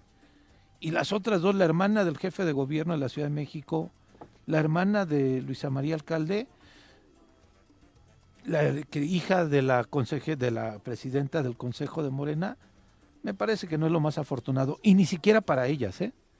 Ni siquiera para ya ellas. no es la presidenta del Consejo. Ya de no, pero sí sigue siendo hermana de la secretaria de Gobernación, ¿no? Y además, Y entonces la secretaria de Gobernación ni ella son excelentes abogados. Sí, perfecto, pero ¿qué- entonces ¿qué va a tener la secretaria de Igual que Gobernación? Lenia Batres. Cuando la secretaria de Gobernación vaya a tener una reunión con, la- con los ministros de la Suprema Corte de Justicia de la Nación, teniendo a su hermana allí, ¿tú crees que no se presta suspicacias? Se presta bastante, suspicacias. Me parece que no tanto es lo derecho más y volvemos a entrar en el tema de los derechos constitucionales. Sí. Tienen todo el derecho a ser postuladas, Pepe. Lo veremos allí. te, ¿no? ¿Te La a determinación Juanjo? legal. No, a mí me- Esta- este, a mí este me- menú de huevos al gusto. Es que a mí me digo, este- parece, este, menú a de huevos no te parece, quieres huevos no, al gusto. A mí me parece que si Peña Nieto hubiera hecho una propuesta similar, ustedes hubieran gritado y yo también hubiera gritado. Yo también lo estuviera cuestionando. Usted eso ya está bueno porque dices No, digo, usted es morena. Porque Tiene yo no me razón asumo- el radio escucha. Es que yo no me asumo como morena. Yo no soy de morena, nunca he sido de morena. Yo era perredista y me asumo como ex perredista. Ahorita no tengo ningún partido político. No prian Pero sí estoy no, dice claro, no, no, no, este, pero si si este cuestionan o sea, yo estoy seguro que si Peña Nieto hubiera propuesto una aberración como esta, tú y yo estaríamos de acuerdo.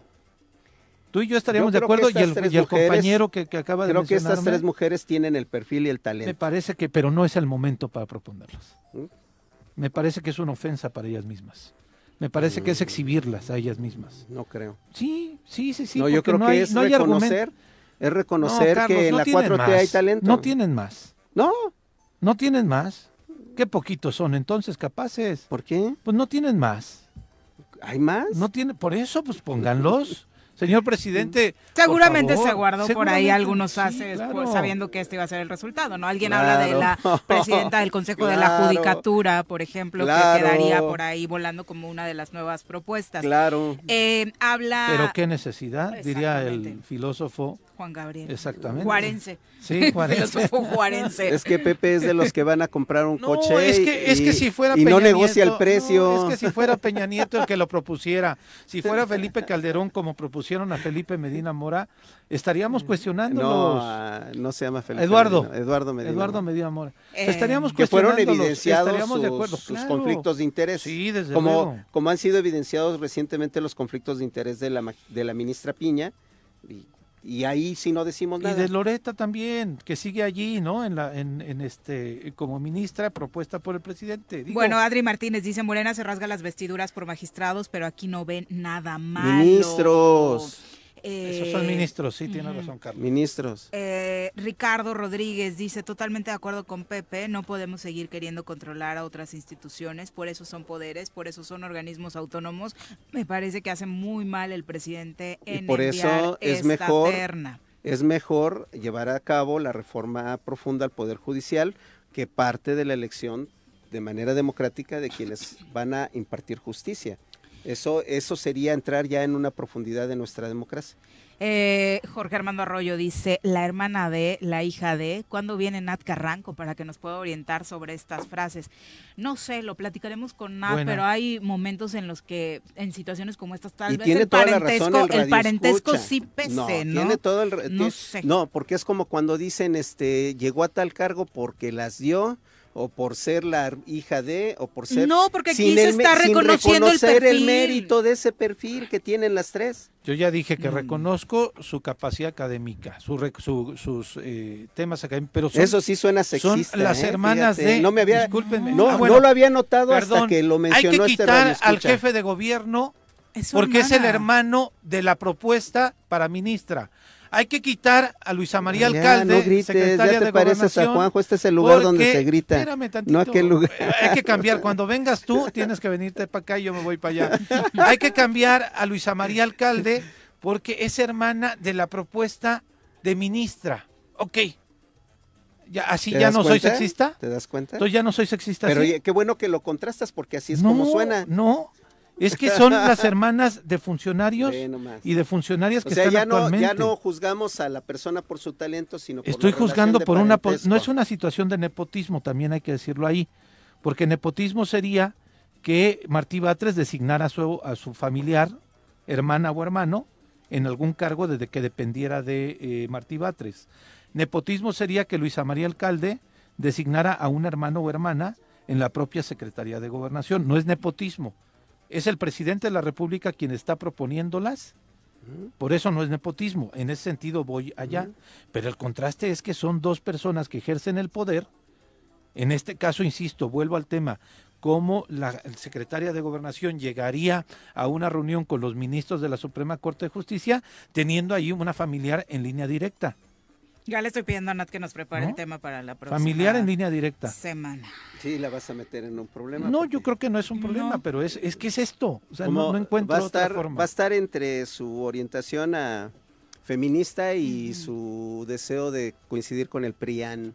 ¿De MC. Nat? No, Nat no es pianista. No. No, no, no, no. no, ya. MC. Es que de verdad yo, yo, a, a mí tampoco me gustan este tipo de expresiones, pero es un tono muy diferente en el que se habló en su momento en el caso de las Juanitas de había puesto solo a su mamá en la titularidad de la Pero candidatura y no tenían perfil. Estas Aquí estamos perfil. reconociendo, eh, inicié Pana- la nota hablando del perfil, del perfil. eh, pero el parentesco pesa por los cargos que tienen quienes están a su lado como familiares, Carlos. Aquí me parece que sí, sí es No, ¿cómo trascendente, que I, sin Carlos? duda. No, ¿cómo que I? No, insisto. Insisto, si fuera Peña Y si en la Nieto, familia hay talento, Si fuera Felipe. y- Sí. Y Entonces no Pesa, importa. Pesa. si en la familia hay talento y No importa. No, me parece que no. Me parece que hay situaciones que tienen que escudriñarse mejor, de mejor forma. Eh, la Vega, la Vega finalmente dice eso de la terna es nepotismo a todas luces, es claro, No es eh, es evidente que son amigos. no las está proponiendo el jefe de gobierno, no la está proponiendo la secretaria de Gobernación, la está proponiendo el presidente, no es nepotismo. Son las No 8 son con familiares del 21. presidente. Vamos a hablar de Capufe, que sé que es un asunto que los tiene preocupados eh, por el aumento de pronto en las tarifas de las casetas. Para hablar de ello nos acompaña a través de la línea telefónica Martín Curiel del sindicato de Capufe, a quien recibimos con muchísimo gusto en este espacio. Martín, muy buenos días. Buenos días, buenos días a todos ustedes. A la orden. ¿Qué implica este aumento a las casetas, Martín? ¿Por qué se define a estas alturas del año? Bueno, Cap- Capufe recibe instrucciones de Banobras y de Foradín, del Fondo Nacional de Infraestructura, y aumentan las tarifas de acuerdo a las indicaciones que este le da. No es Capufe quien decide aumentar eh, por ocurrencia o por lo que sea el, el, el costo de las tarifas de todos los vehículos que utilizan las carreteras de cuota de todo el país. Este, lamentablemente para nosotros es eh, un poco molesto para nosotros los trabajadores porque la gente nos reclama a nosotros por qué subieron las tarifas o por qué las carreteras no están en buen estado o por qué no hay seguridad realmente que nos garantice transitar por, con seguridad por todas las carreteras. Lamentablemente no es así, pero nosotros tenemos que acatar la orden y recibir todo género de reclamos de los usuarios de las carreteras con sobrada razón.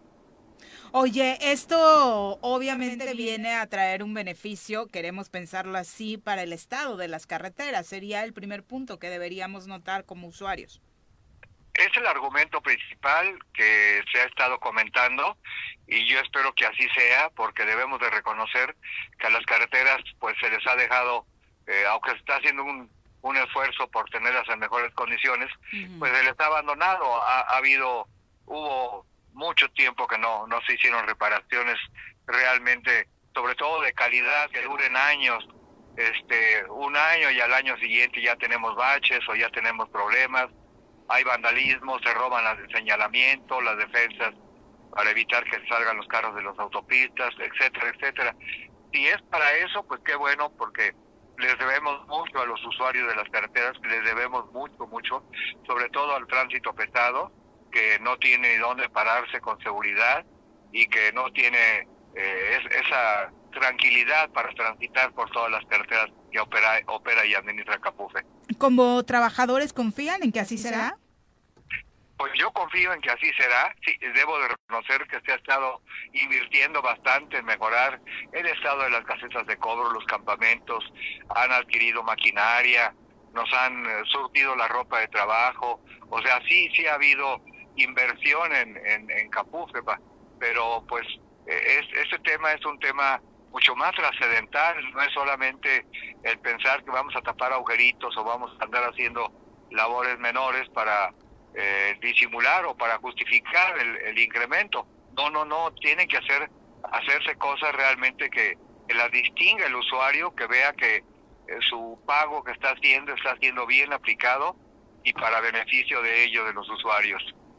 Eh, ¿En cuánto están? Si nos puedes dar como un repasito rápido este de eh, cuánto fue lo que incrementó, obviamente la que más se utiliza en México Cuernavaca, estas de eh, la Pera Cuautla, la de la eh, por la de 10, la que está aquí para acceder a Zapata, la que está en eh, Sochi eh, y obviamente la de Alpuyeca y la otra más adelante. Sí, Paso Morelos, La Venta, Chilpancingo, bueno, eh, se habla del 3%. Sí. Eh, puede ser ligeramente abajo o ligeramente arriba, ajusta las tarifas para que no haya fracciones menores, pero este yo sinceramente creo que eh, el incremento eh, si se justifica porque así lo consideran para poder reparar las carreteras, pues realmente hay que demostrarlo, no no no puede quedar solamente en un aumento que incomode a todos los usuarios de las carreteras y que nos ponga en evidencia a nosotros a los trabajadores, que nos pongan aprietos por los reclamos que con toda justificación hacen los usuarios de las autopistas. Se habla del seguro para los usuarios, un seguro pues que vemos que opera, pero que con toda sinceridad yo no tengo conocimiento si realmente eh, le, le- le, eh, pagan los daños a quien se, se lastime o que lastime su vehículo derivado de una piedra que esté en el camino. Ahorita pues toda la carne al asador se le ha echado a la carretera de Acapulco, de Chilpancingo hacia Acapulco, estamos mandando gente de otros campamentos para poder fortalecer y tener en buenas condiciones esta carretera. Ahora, yo tenía conocimiento hasta ayer en la noche que estas carreteras de aquí, de la de Cuernavaca, lo que es eh, hacia Acapulco todo, no iban a incrementarle absolutamente nada, pero sería bueno investigar, si déjame investigar si, si, si, se les incrementó a estas también. Los testimonios de usuarios es que sí se incrementó la de México Cuernavaca y ah, también la de las de Alpuyeca. Lo que no están cobrando, que decía el presidente, era justamente de Paso Morelos para Acapulco. Correcto. Ah, bueno, entonces eh, eh, esa es la, la, la, respuesta. Pero no, este, como yo no, no, es un asunto que maneja el sindicato ni mucho menos, la información que tenemos o que nos llega es la que nos llega de los propios trabajadores. Igual el tema de la inseguridad o lo que sea nos llega por boca de los propios trabajadores que nos hacen el favor de pasarnos los reportes de los asaltos, de los accidentes que lamentablemente se suscitan en, todas las carreteras y particularmente en la México Cuernavaca y la Cuernavaca Acapulco. Sí, son cuatro pesos de aumento en la caseta Tlalpan, pasó de 136 a 140, la de Xochitepec de 28 a 29 pesos, hay un aumento de un peso, eh, y el tema de Alpuyeca de 60 a 62, ¿no? es parte de lo que nos corresponde aquí en Morelos. Y parte de lo que decías, y para eh, complementar este trabajo que también es muy eh, importante que hacen en apoyo a lo que está sucediendo en Acapulco, hay gente de, de Morelos apoyando en esa zona, entonces. Sí, efectivamente, y tengo entendido que seguirán pasando eventos, todos aquellos que lleven eh, víveres o cualquier ayuda hacia Acapulco, no solamente en estas carreteras, sino también en las demás carreteras, porque la ayuda viene de diferentes partes del país. Ha habido mucha solidaridad del pueblo con, con la gente del estado de Guerrero y particularmente con Acapulco. Perfecto, pues muchas gracias Martín por la comunicación. a la orden, buenos días y esperando que eh, haya, haya realmente muestras de que ese aumento sirva para el beneficio de los usuarios de las carreteras. Lo esperamos todos, por supuesto. Un abrazo. gracias, igualmente, buen día a todos. Buen día. Eh, son las 8 con 28 de la mañana, dice Mario Marín, sobre el tema de la terna de ministras. A nosotros como pueblo lo que nos interesa es que los ministros y jueces se guíen conforme a derecho, tanto al pueblo mal vestido como a los de corbata. Que quede quien quede, le tengamos confianza. Y la verdad es que yo sí le tengo confianza, dice Mario, al presidente López. Yo también, por eso estoy de acuerdo con la terna. Además, problematizando, problematizando el tema de las Carlos ahora que está de con la terna cuando suceda algo así con la oposición. ¿Vale? Así este, para decirle, hay, un tuit, hay una grabación. No, no, no, a ver, a ver.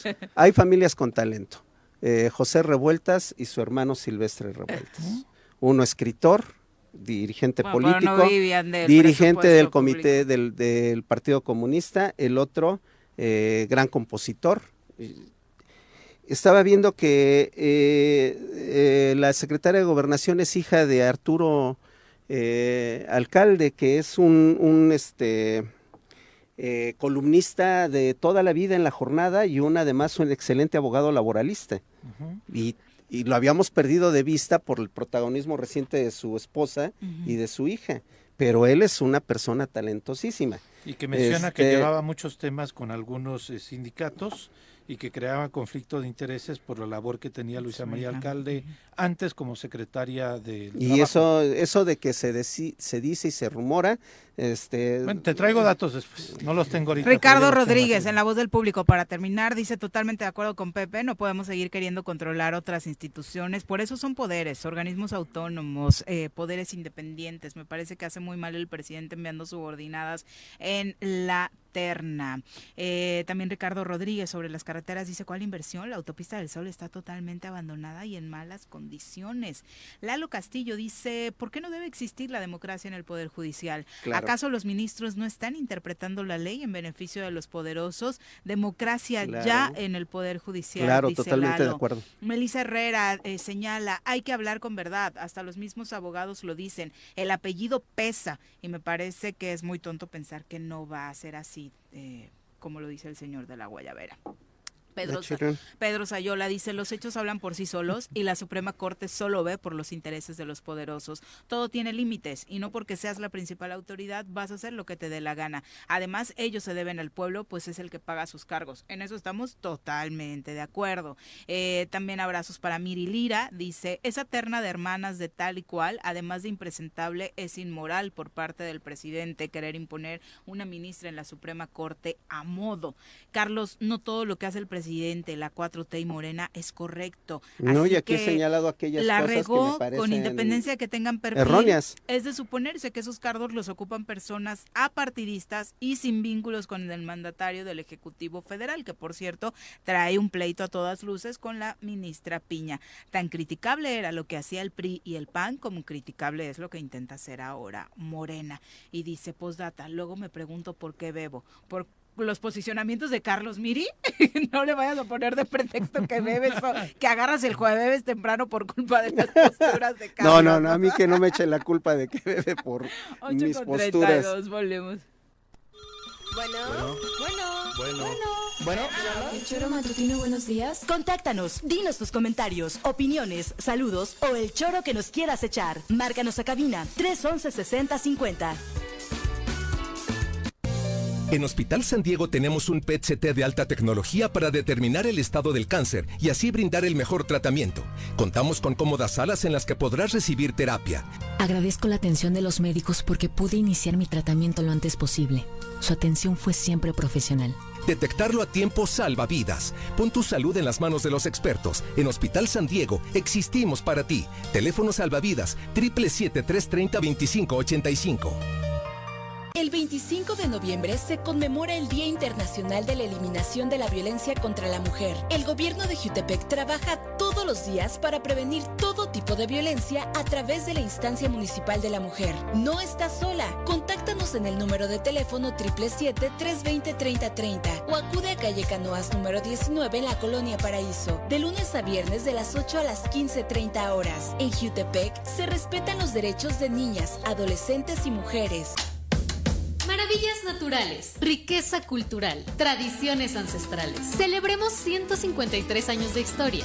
Ocuilan te espera con los brazos abiertos. Ayuntamiento de Ocuilan, Administración 2022-2024.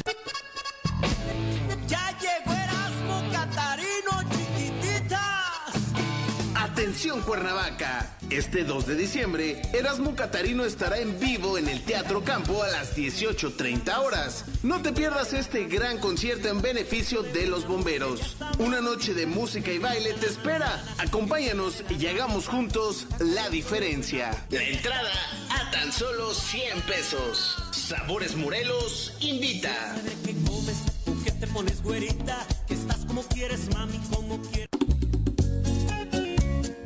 Cafetería, tienda y restaurante Punto Sano. Contamos con comida vegana y vegetariana porque nos preocupamos por tu salud. Ven y conoce nuestros productos orgánicos y suplementos alimenticios. Al interior de Plaza Andrómeda, local 19, en calle Pericón, Lomas de la Selva. Contáctanos al 372-3514 o búscanos en Facebook como Punto Sano Cuernavaca.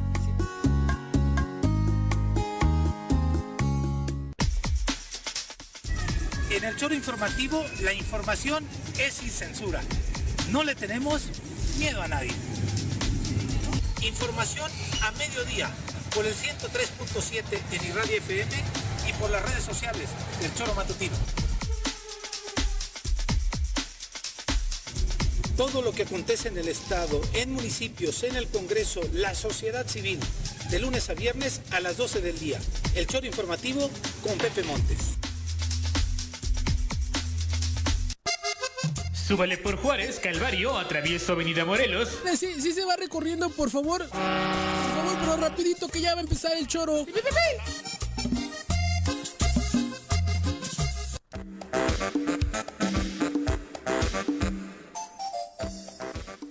8 con 35 de la mañana, ya están los estudiantes en las afueras Sí. de las instalaciones de la UAM, está cerrada la universidad para que eh, quienes están ahí, que nos han estado preguntando, esa es la situación esta mañana respecto a esta manifestación anunciada por la comunidad universitaria. Este, y no todavía no sabemos si realmente van a hacer el recorrido hacia la Paloma de la Paz, pero esa es la convocatoria que realizaron ayer.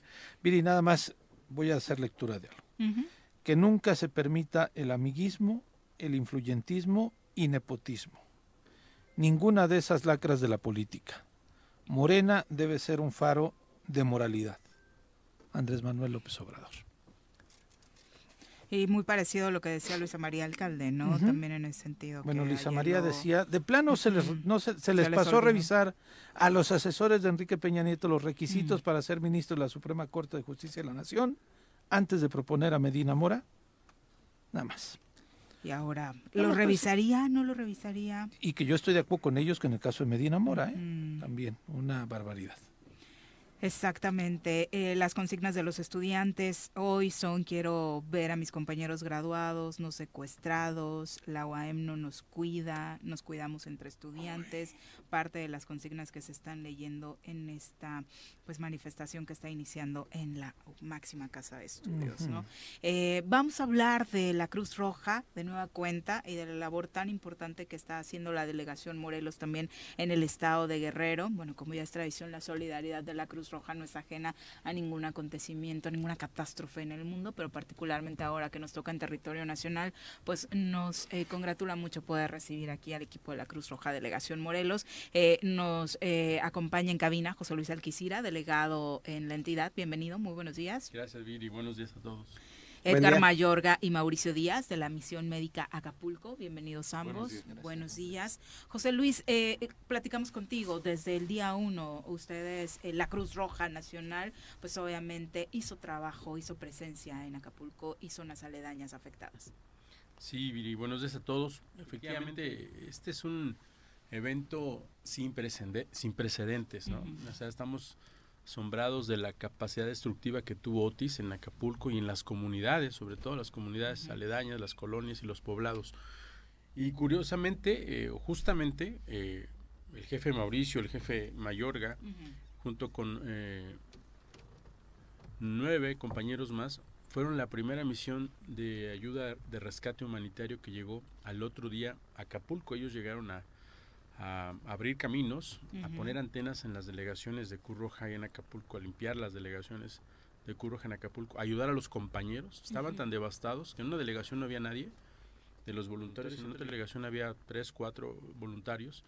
Y cuando llegaron dijeron, ay, qué bueno que ya llegó la Cruz Roja de la cuestión de cómo se, se devastó pues todas las instituciones, ¿no? Sus unidades, les cayeron las pedras, ramas, árboles, este, se voltearon camiones de rescate, se los volteó el aire dentro de la propia delegación. Eh, entonces estos 11 compañeros de nosotros de Cruz Roja Morelos, del equipo de búsqueda y rescate en estructuras colapsadas, llegaron con las máquinas, este, con los equipos hidráulicos a, a romper auténticamente los anuncios que estaban obstruyendo la carretera que el ejército estaba tratando de quitar ahí, cargando, etcétera. Pues se empezaron a abrir camino y comenzaron a darse cuenta de la necesidad. Este equipo va a ser lo que le llamamos el, la evaluación de daños sin necesidades, Ujú. es lo que primero que se requiere. Y después empezaron a llegar los demás cuerpos voluntarios de Cruz Roja, Delegación Puebla, Hidalgo, Tlaxcala, Estado de México, Ciudad de México, o sea, los más cercanos. Y el presidente nacional de Cruz Roja, el licenciado Carlos Frener, nos encomendó desde hace tres semanas a la delegación Morelos hacernos cargo de la misión médica en Acapulco. Tenemos hoy cinco centros de atención médica en donde estamos atendiendo gratuitamente, por supuesto, a heridos, este, a enfermos, junto con Fundación Walmart, que están donando todo el medicamento que se requiere y se lo están, estamos donando a las personas. Hemos atendido en esas tres semanas eh, más de 7.500 atenciones médicas. Estamos en cinco puntos. Hemos eh, llegado a 26 comunidades como Cruz Roja. Se han eh, donado 2.600 toneladas de ayuda humanitaria. Esto representa que hemos llegado a 640.937 personas beneficiadas al día de ayer, con los voluntarios que, que bajan esas cajas, porque no solamente donar, ¿no? Como mucha gente lo ha, ha hecho solidariamente, eh, sino que también esas cajas hay que Hay que hacerlas, hay que embalarlas, hay que subirlas a los trajes, hay que llevarlas allá y hay que bajarlas en condiciones de calor, de sensaciones térmicas de 42 grados, porque la selva eh, tropical que rodea el puerto Acapulco Devastada, de ¿no? 3.600 eh, hectáreas quedó devastada. Entonces eso también se siente, ¿verdad?, en el calor que, que está allá eh, afectando a nuestros hermanos, que aparte de todas las vicisitudes, pues tienen esta cuestión del calor y muchas enfermedades eh, relacionadas con ello, ¿no? Entonces, este, pero está el corazón y la pasión de, de esta institución que es de todos los mexicanos, que es una institución ciudadana, y el apoyo de toda la gente que cuando lleva una latita, una caja o lo que sea, tiene la seguridad de que esa caja o esa despensa llega a las manos, directamente a las manos de esas personas que están esperando esa ayuda y esa palabra de aliento, ¿no? De decir que aquí estamos, estamos con ustedes porque es un trabajo que, que va para meses. Sí, por eso la confianza particularmente de la ciudadanía con la Cruz Roja a la hora de llevar apoyo ha sido fundamental. Mauricio, cuéntanos, eh, ¿en qué momento llegas a Acapulco? ¿Cómo fue tu llegada? ¿Qué encontraste? Tú has participado y hemos platicado contigo en diferentes catástrofes a las que has tenido la oportunidad de acudir. Sí, pues el día miércoles que amanecimos ya con el tema del, del huracán empezamos a, a monitorearlo ya. Eh, primero tratamos de comunicarnos con la gente que estaba en Acapulco y vimos que toda la comunicación se había caído.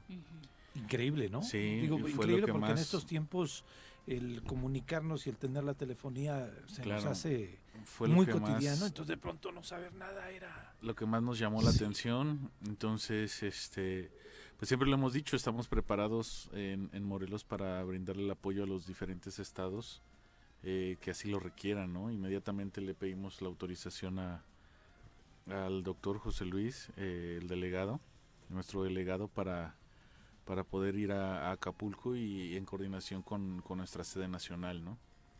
Entonces más o menos salimos de aquí a las 10 de la mañana, 11, y pudimos llegar al puerto de Acapulco como a las 11 de la noche. ¿Ustedes no se atoraron en el camino Sí, como el presidente? sí, sí, sí, sí. Le ayudaron al presidente. Bueno, sí, no, sí, nos, no nos atoramos como el presidente, Ujú.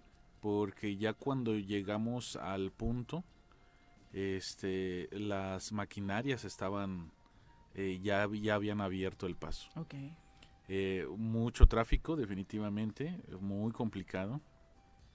Y bueno, cuando pudimos entrar a, a Acapulco, eh, después de la venta, pues muy complicado el tema ahí. No, no pudimos pasar porque pues estaba haciendo toda la gente, eh, estaban saliendo de sus casas, había mucho movimiento. Y ¿Ustedes nos- llegaron ya con víveres? No. No, no, no. no. Llegaron solamente la unidad de nosotros, rescate y nosotros teníamos la misión de pues establecer Rescatar. comunicaciones, eh, rescate, búsqueda y rescate y atención médica y ver realmente qué es lo que estaba pasando porque no teníamos comunicación. CFE y Presidencia de la República reportaron que no quedó un solo poste en pie. Eh, pues la verdad es de que te digo que nosotros lle- fuimos de los primeros en llegar y la devastación era... es- o sea, nosotros eh, estuvimos en Paulina, estuvimos en Ingrid de Manuel hace 10 años y ahora este y nunca habíamos visto Acapulco en estas condiciones. en Nada que- parecido. no, nada. De verdad que nada.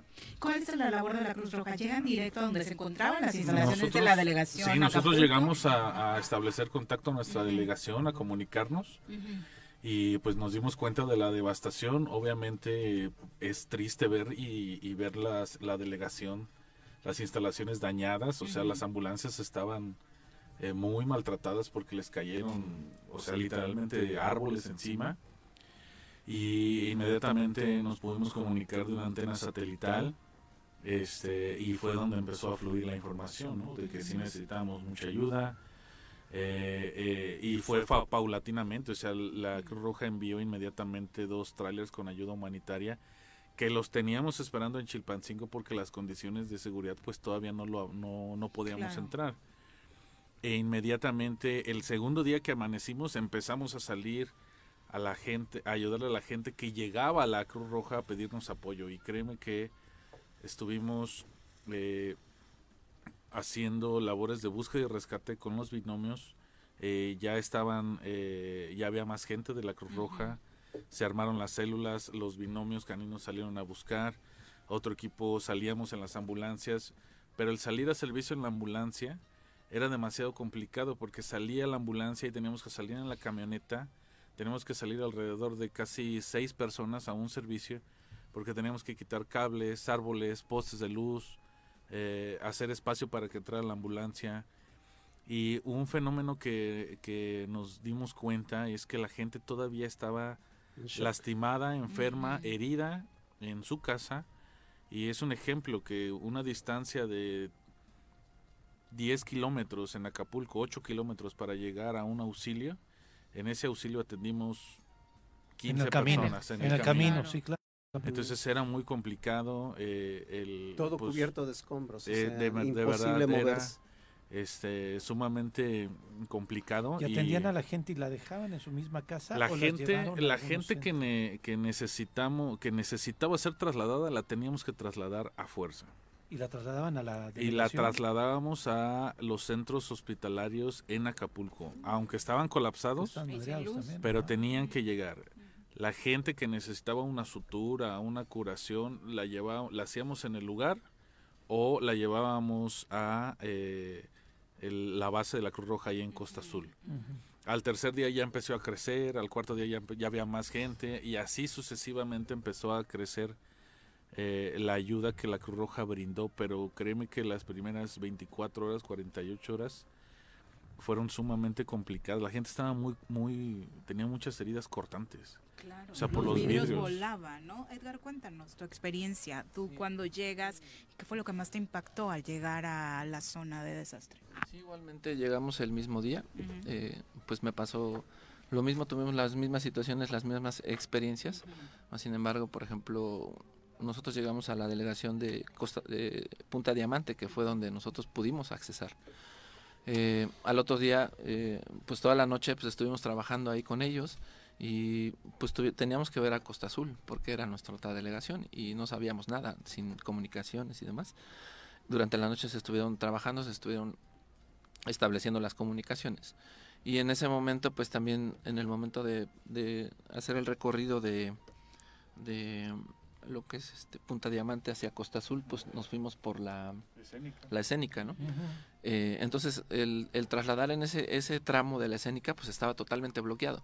Entonces no había otra. Si nosotros queríamos pasar por el otro lado, pues, no, iba, no iba a haber, iba a ser imposible. Entonces o nos poníamos a trabajar nosotros para poder abrir un acceso y ese acceso pues le iba a servir a todos, ¿no? Al ejército, a, a los servicios médicos, a nosotros. Entonces estuvimos trabajando pues quitando árboles, quitando ramas, quitando espectaculares. Con los camiones de rescate que nosotros tenemos, esos camiones los utilizamos obviamente para sacar a las personas atrapadas en los vehículos y en esta ocasión pues nos sirvió para también para cortar todo todos los espectaculares y demás y, y- y la herramienta que traemos este eh, sin em- estamos muy bien equipados no esa es una, una ventaja que, que- que tenemos aquí en Morelos gracias a, a- a- a lo que nos han dado nuestras autoridades ¿no? Los primeros, eh, mm, las primeras personas llegaban con esto que decía Mauricio, cortadas por la cantidad de vidrios que volaron. Hoy eh, la realidad es que las enfermedades diarreicas son lo, lo que más está llegando a la delegación. Claro. Bueno, ahorita eh, lo que es eh, el día que nosotros llegamos, pues obviamente sí, ustedes saben que en Acapulco pues toda la gente usa sandalias, chanclas, entonces pues toda la cantidad de vidrio que hay hasta, hasta el momento que no se ha no se ha recogido, esa es parte de, de la que continúa con la emergencia de lo que es la basura. Entonces pues, la gente sigue llegando con cortadas, sigue llegando con heridas, infecciones y demás de las mismas heridas, ¿no? Que ya tienen tiempo, ¿no? De que no se han podido atender porque pues obviamente los servicios siguen colapsados, no van a ir por una sutura, entonces de repente pues ya cuando van van con una herida ya ya infectada, ¿no? Entonces esa es la atención que nos estamos dando.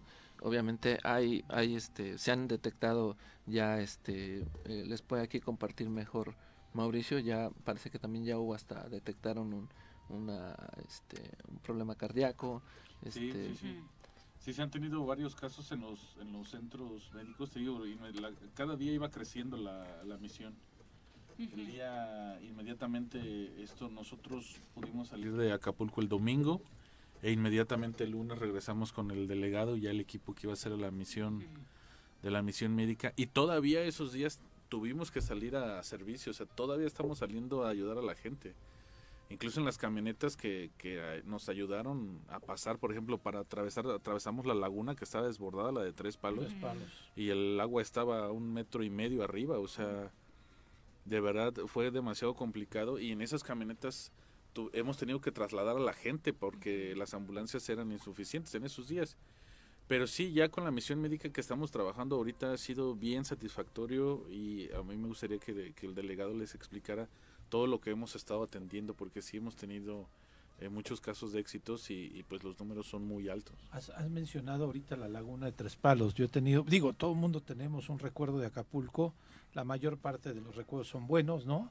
este, pues nos vamos a divertir, celebraciones, bodas, pedidas, este, etcétera, etcétera. Eh, pero yo he tenido la oportunidad de estar en comunidades todavía más alejadas de Tres Palos, que sigue siendo Acapulco, que son comunidades de 40 minutos.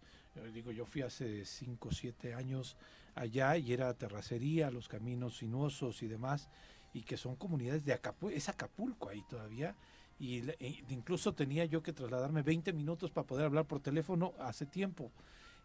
Y digo, la, la devastación no es solamente el puerto, la devastación no es solamente Renacimiento, no es solamente la Colosio, sino son todas esas comunidades de Tres Palos para allá, Coyuca de Benítez y demás. El barra de Coyuca desapareció. Sí, sí, sí, no, este, o sea, es, es inimaginable, digo a la gente que no hemos ido. Me refiero a que, la, hemos visto imágenes. La formación de la playa que hacía la barra de Coyuca desapareció. Entonces, nosotros, al otro día, nosotros ya estábamos entregando, después de, a los dos días, nosotros ya estamos entregando en Playa Bonfil y en este en Barra, Vieja ya estábamos entregando este ayuda humanitaria. O sea, eso sí es importante mencionarlo porque pues ellos fueron los que estaban todavía más desconectados, ¿no? No sabían, no sabíamos nada. Entonces, hasta la fecha pues todavía las comunicaciones todavía hay mucho problema de comunicación. Hay, cosas tan básicas en materia de salud como no había agua, a dónde iban al baño, ¿Qué, cómo se las arregló la comunidad para estas situaciones. Pues nosotros cuando llegamos pues es que pues para eso nos hemos entrenado todo el tiempo, o sea, somos equipos autosustentables de llegar al lugar y llevamos nuestra comida, o sea, sabemos dónde hacer nuestras necesidades, eh, sabemos que no vamos a dormir a gusto, no nos vamos a bañar en algunos días.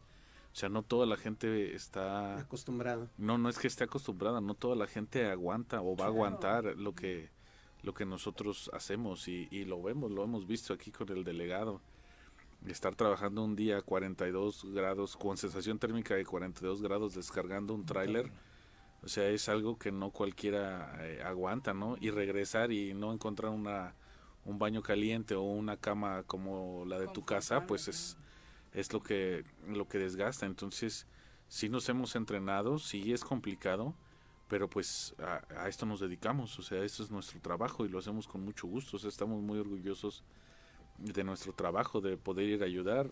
No hemos parado desde el que pegó el huracán, no hemos parado. O sea, un día sí, un día no vamos a Acapulco, el, el llevar insumos, sí, claro. este, No, perdón, perdón, es, es, la operación está, llevamos 22 días y no sabemos cuándo vaya a terminar.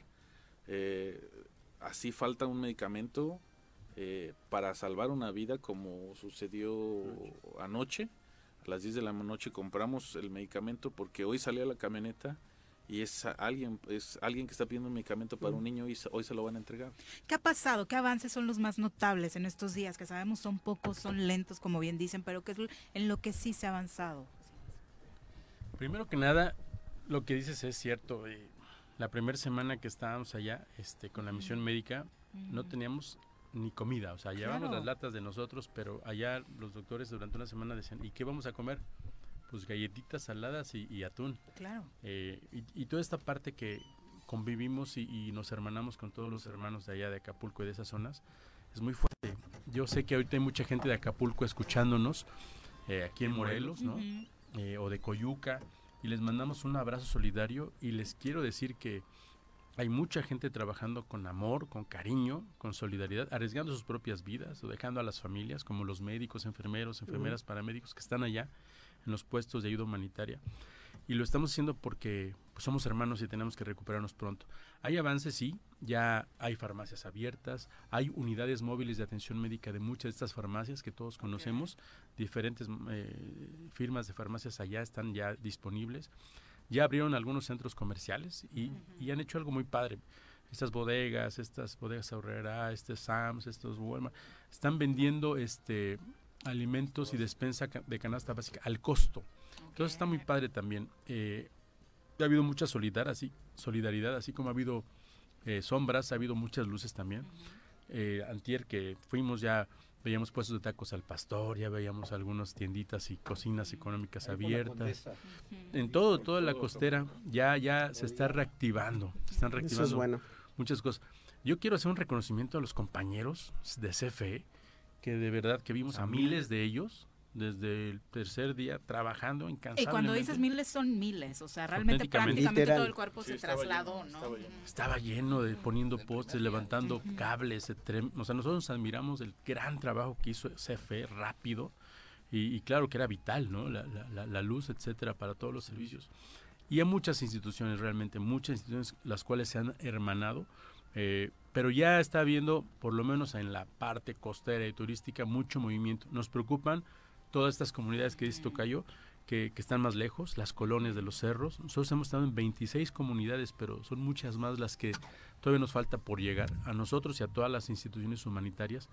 Quiero decirles que estamos trabajando en ello, estamos haciendo lo posible para llegar a todos, porque como les digo, no es un trabajo de, un mes, es un trabajo creo como de, de un año de recuperación. O sea, acuérdense aquí en, en Jojutla, después del 2017, había pasado año y medio y seguíamos repartiendo ayuda humanitaria y despensas y había todavía gente en centros y al- de albergue, ¿no?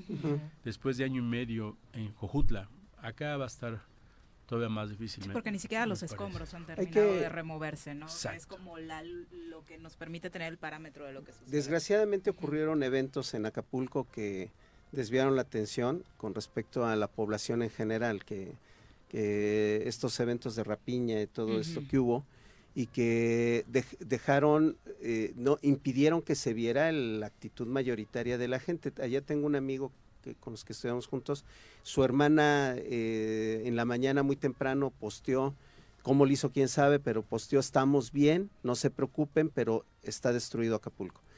Eh, una semana después logro comunicarme con mi amigo y me dice, le digo, ¿cómo estás? Dice, cansado de mover escombros. Y dice que la gran mayoría de la población está colaborando en retirar, pero que es un trabajo como de hormiguita, pero impresionante, porque hay cruces de calles que quedaron con dos metros de lodo, La propia playa, ¿no? los coches volteados, encimados unos sobre de otros. Este, dice, dice que no han parado y hay que reconocerle a la misma población de Acapulco que está actuando de manera solitaria, solidaria, perdón, empezaron a habilitar de, de forma pues autogestiva los comedores comunitarios ellos mismos. Eso hay que reconocerlo de la, de la misma gente de Acapulco, que es la mayoría además. Exacto, hay que hablar de eso, de, de todas las luces, ¿no? De solidaridad, de apoyo entre la gente y no de todas las cosas que también fueron sombra y que quién sabe si nosotros mismos en una situación similar hubiéramos actuado igual Juzgar desde la comodidad de tu cama. teniendo hijitos a los que hay que darles de comer en situaciones que no sabes qué va a pasar. Claro. Eh, ah, ¿Qué toca? necesitamos apoyar más. Sí, hay que seguir apoyando. Este, nosotros seguimos teniendo abierto el centro de acopio aquí en Cuernavaca para toda la gente que quiere llevar este víveres eh, no perecederos. ¿Insumos médicos también? No, eso ¿No? complica mucho. Nosotros no recibimos medicamentos ni agua ni ropa. Ok. Tenemos otros mecanismos como Fundación Walmart que nos lleva todos los medicamentos que estamos dando. No, y que hay que reconocerle, digo, regularmente luego hablamos mal de transnacionales Sí. y la verdad cuando lo hacen bien palomita, ¿no? Aquí han estado muy, muy, muy, muy atentos en eso y este seguir ayudando. Nosotros estamos ahorita haciendo una colecta también para una camioneta de 12 pasajeros porque llevamos a nuestros voluntarios en nuestras cuatro pickups de 8 cilindros y uy, necesito tener una de 6 para mover a, a los 12 que, que estamos llevando y trayendo, llevando y trayendo. Y, y entonces cualquier ayuda es buena, manos, este, ideas, energía, voluntad, oraciones, todo sirve para nuestros muchachos que están allá también. En el este, centro de acopio puede ir gente a, a apoyar para Pueden el armado, la recepción de... Pueden ir a ver también las cosas y pueden irse con nosotros a entregar las cosas también eh, para que vean todo el proceso ¿no? de la entrega allá. Claro que sí, estamos abiertos. Recuerden, la Cruz es de todos nosotros, de todos los mexicanos. Eh, y hoy es cuando vemos eh, estos corazones de, de el jefe Mauricio, el jefe Mayorga, que representan a todos los que están allá Claro. este, sirviendo. Hoy la delegación de Morelos, ¿de cuántas personas es allá? O sea, ¿cuántos están operando? Nosotros tenemos alrededor de 20 elementos eh, entre médicos, paramédicos, eh, enfermeros y enfermeras en la misión médica. Pero también está a cargo de nosotros Estado de México, Chiapas eh, y las otras delegaciones que tienen médicos Que a y Morelos le toca voluntarios. coordinar, ¿no? Y nosotros nos toca coordinar todo el esfuerzo y la seguridad y la logística de cada uno de estos voluntarios. Un mensaje de, de cariño a todos los acapulqueños, a todos los hermanos de, de Coyuca de Benítez, decirles que estamos con ellos, que también Morelos y Cuernavaca estamos con las puertas abiertas. Sé de mucha gente aquí en Cuernavaca que, venido. Sí. que los está recibiendo, familiares, amigos, y que todos necesitamos de un apoyo. Y en medio de tantas cosas de, de- de- de- de sombras e inseguridades y noticias feas, también hay muchas eh, historias de vida, de cariño, de hermandad, de amistad. Y es lo que tenemos que, que fortalecer en estos momentos, ¿no? La buena energía de, de estas instituciones que están por ayudar sin esperar nada a cambio. Sí, y seguir colaborando, Claro. por supuesto. Nuestro mayor reconocimiento a ustedes que se Como encuentran siempre, en cabina, obviamente que con el ánimo de que repercuta para el resto de sus compañeros. Muchas gracias por acompañarnos. Y ya escucharon, hay muchas formas para seguir colaborando que la emergencia en el estado de Guerrero no ha acabado. Gracias y también un, un- un abrazo a Juanjo para que se recupere pronto. Juanjo, este, te mandamos mucho cariño. Pero ¿verdad que el dengue amerita como un año de reposo? Más o menos un año, Juanjo. Más o menos. Cuídate muy bien y de todos modos aquí está el changarro muy bien atendido por tus colaboradores. Ya nos vamos, Pepe. Buenos Vámonos. días, Carlos. Buenos Va, días. saludos a Pueblo Viejo. Que tenga, ay, tu saludo. Sí, a la gente de Pueblo Viejo. Eh, los esperamos mañana en punto de las 7. en el centro del país. El Choro Matutino. Por lo pronto, el Choro Matutino. A bailar y a gozar, el Choro Matutino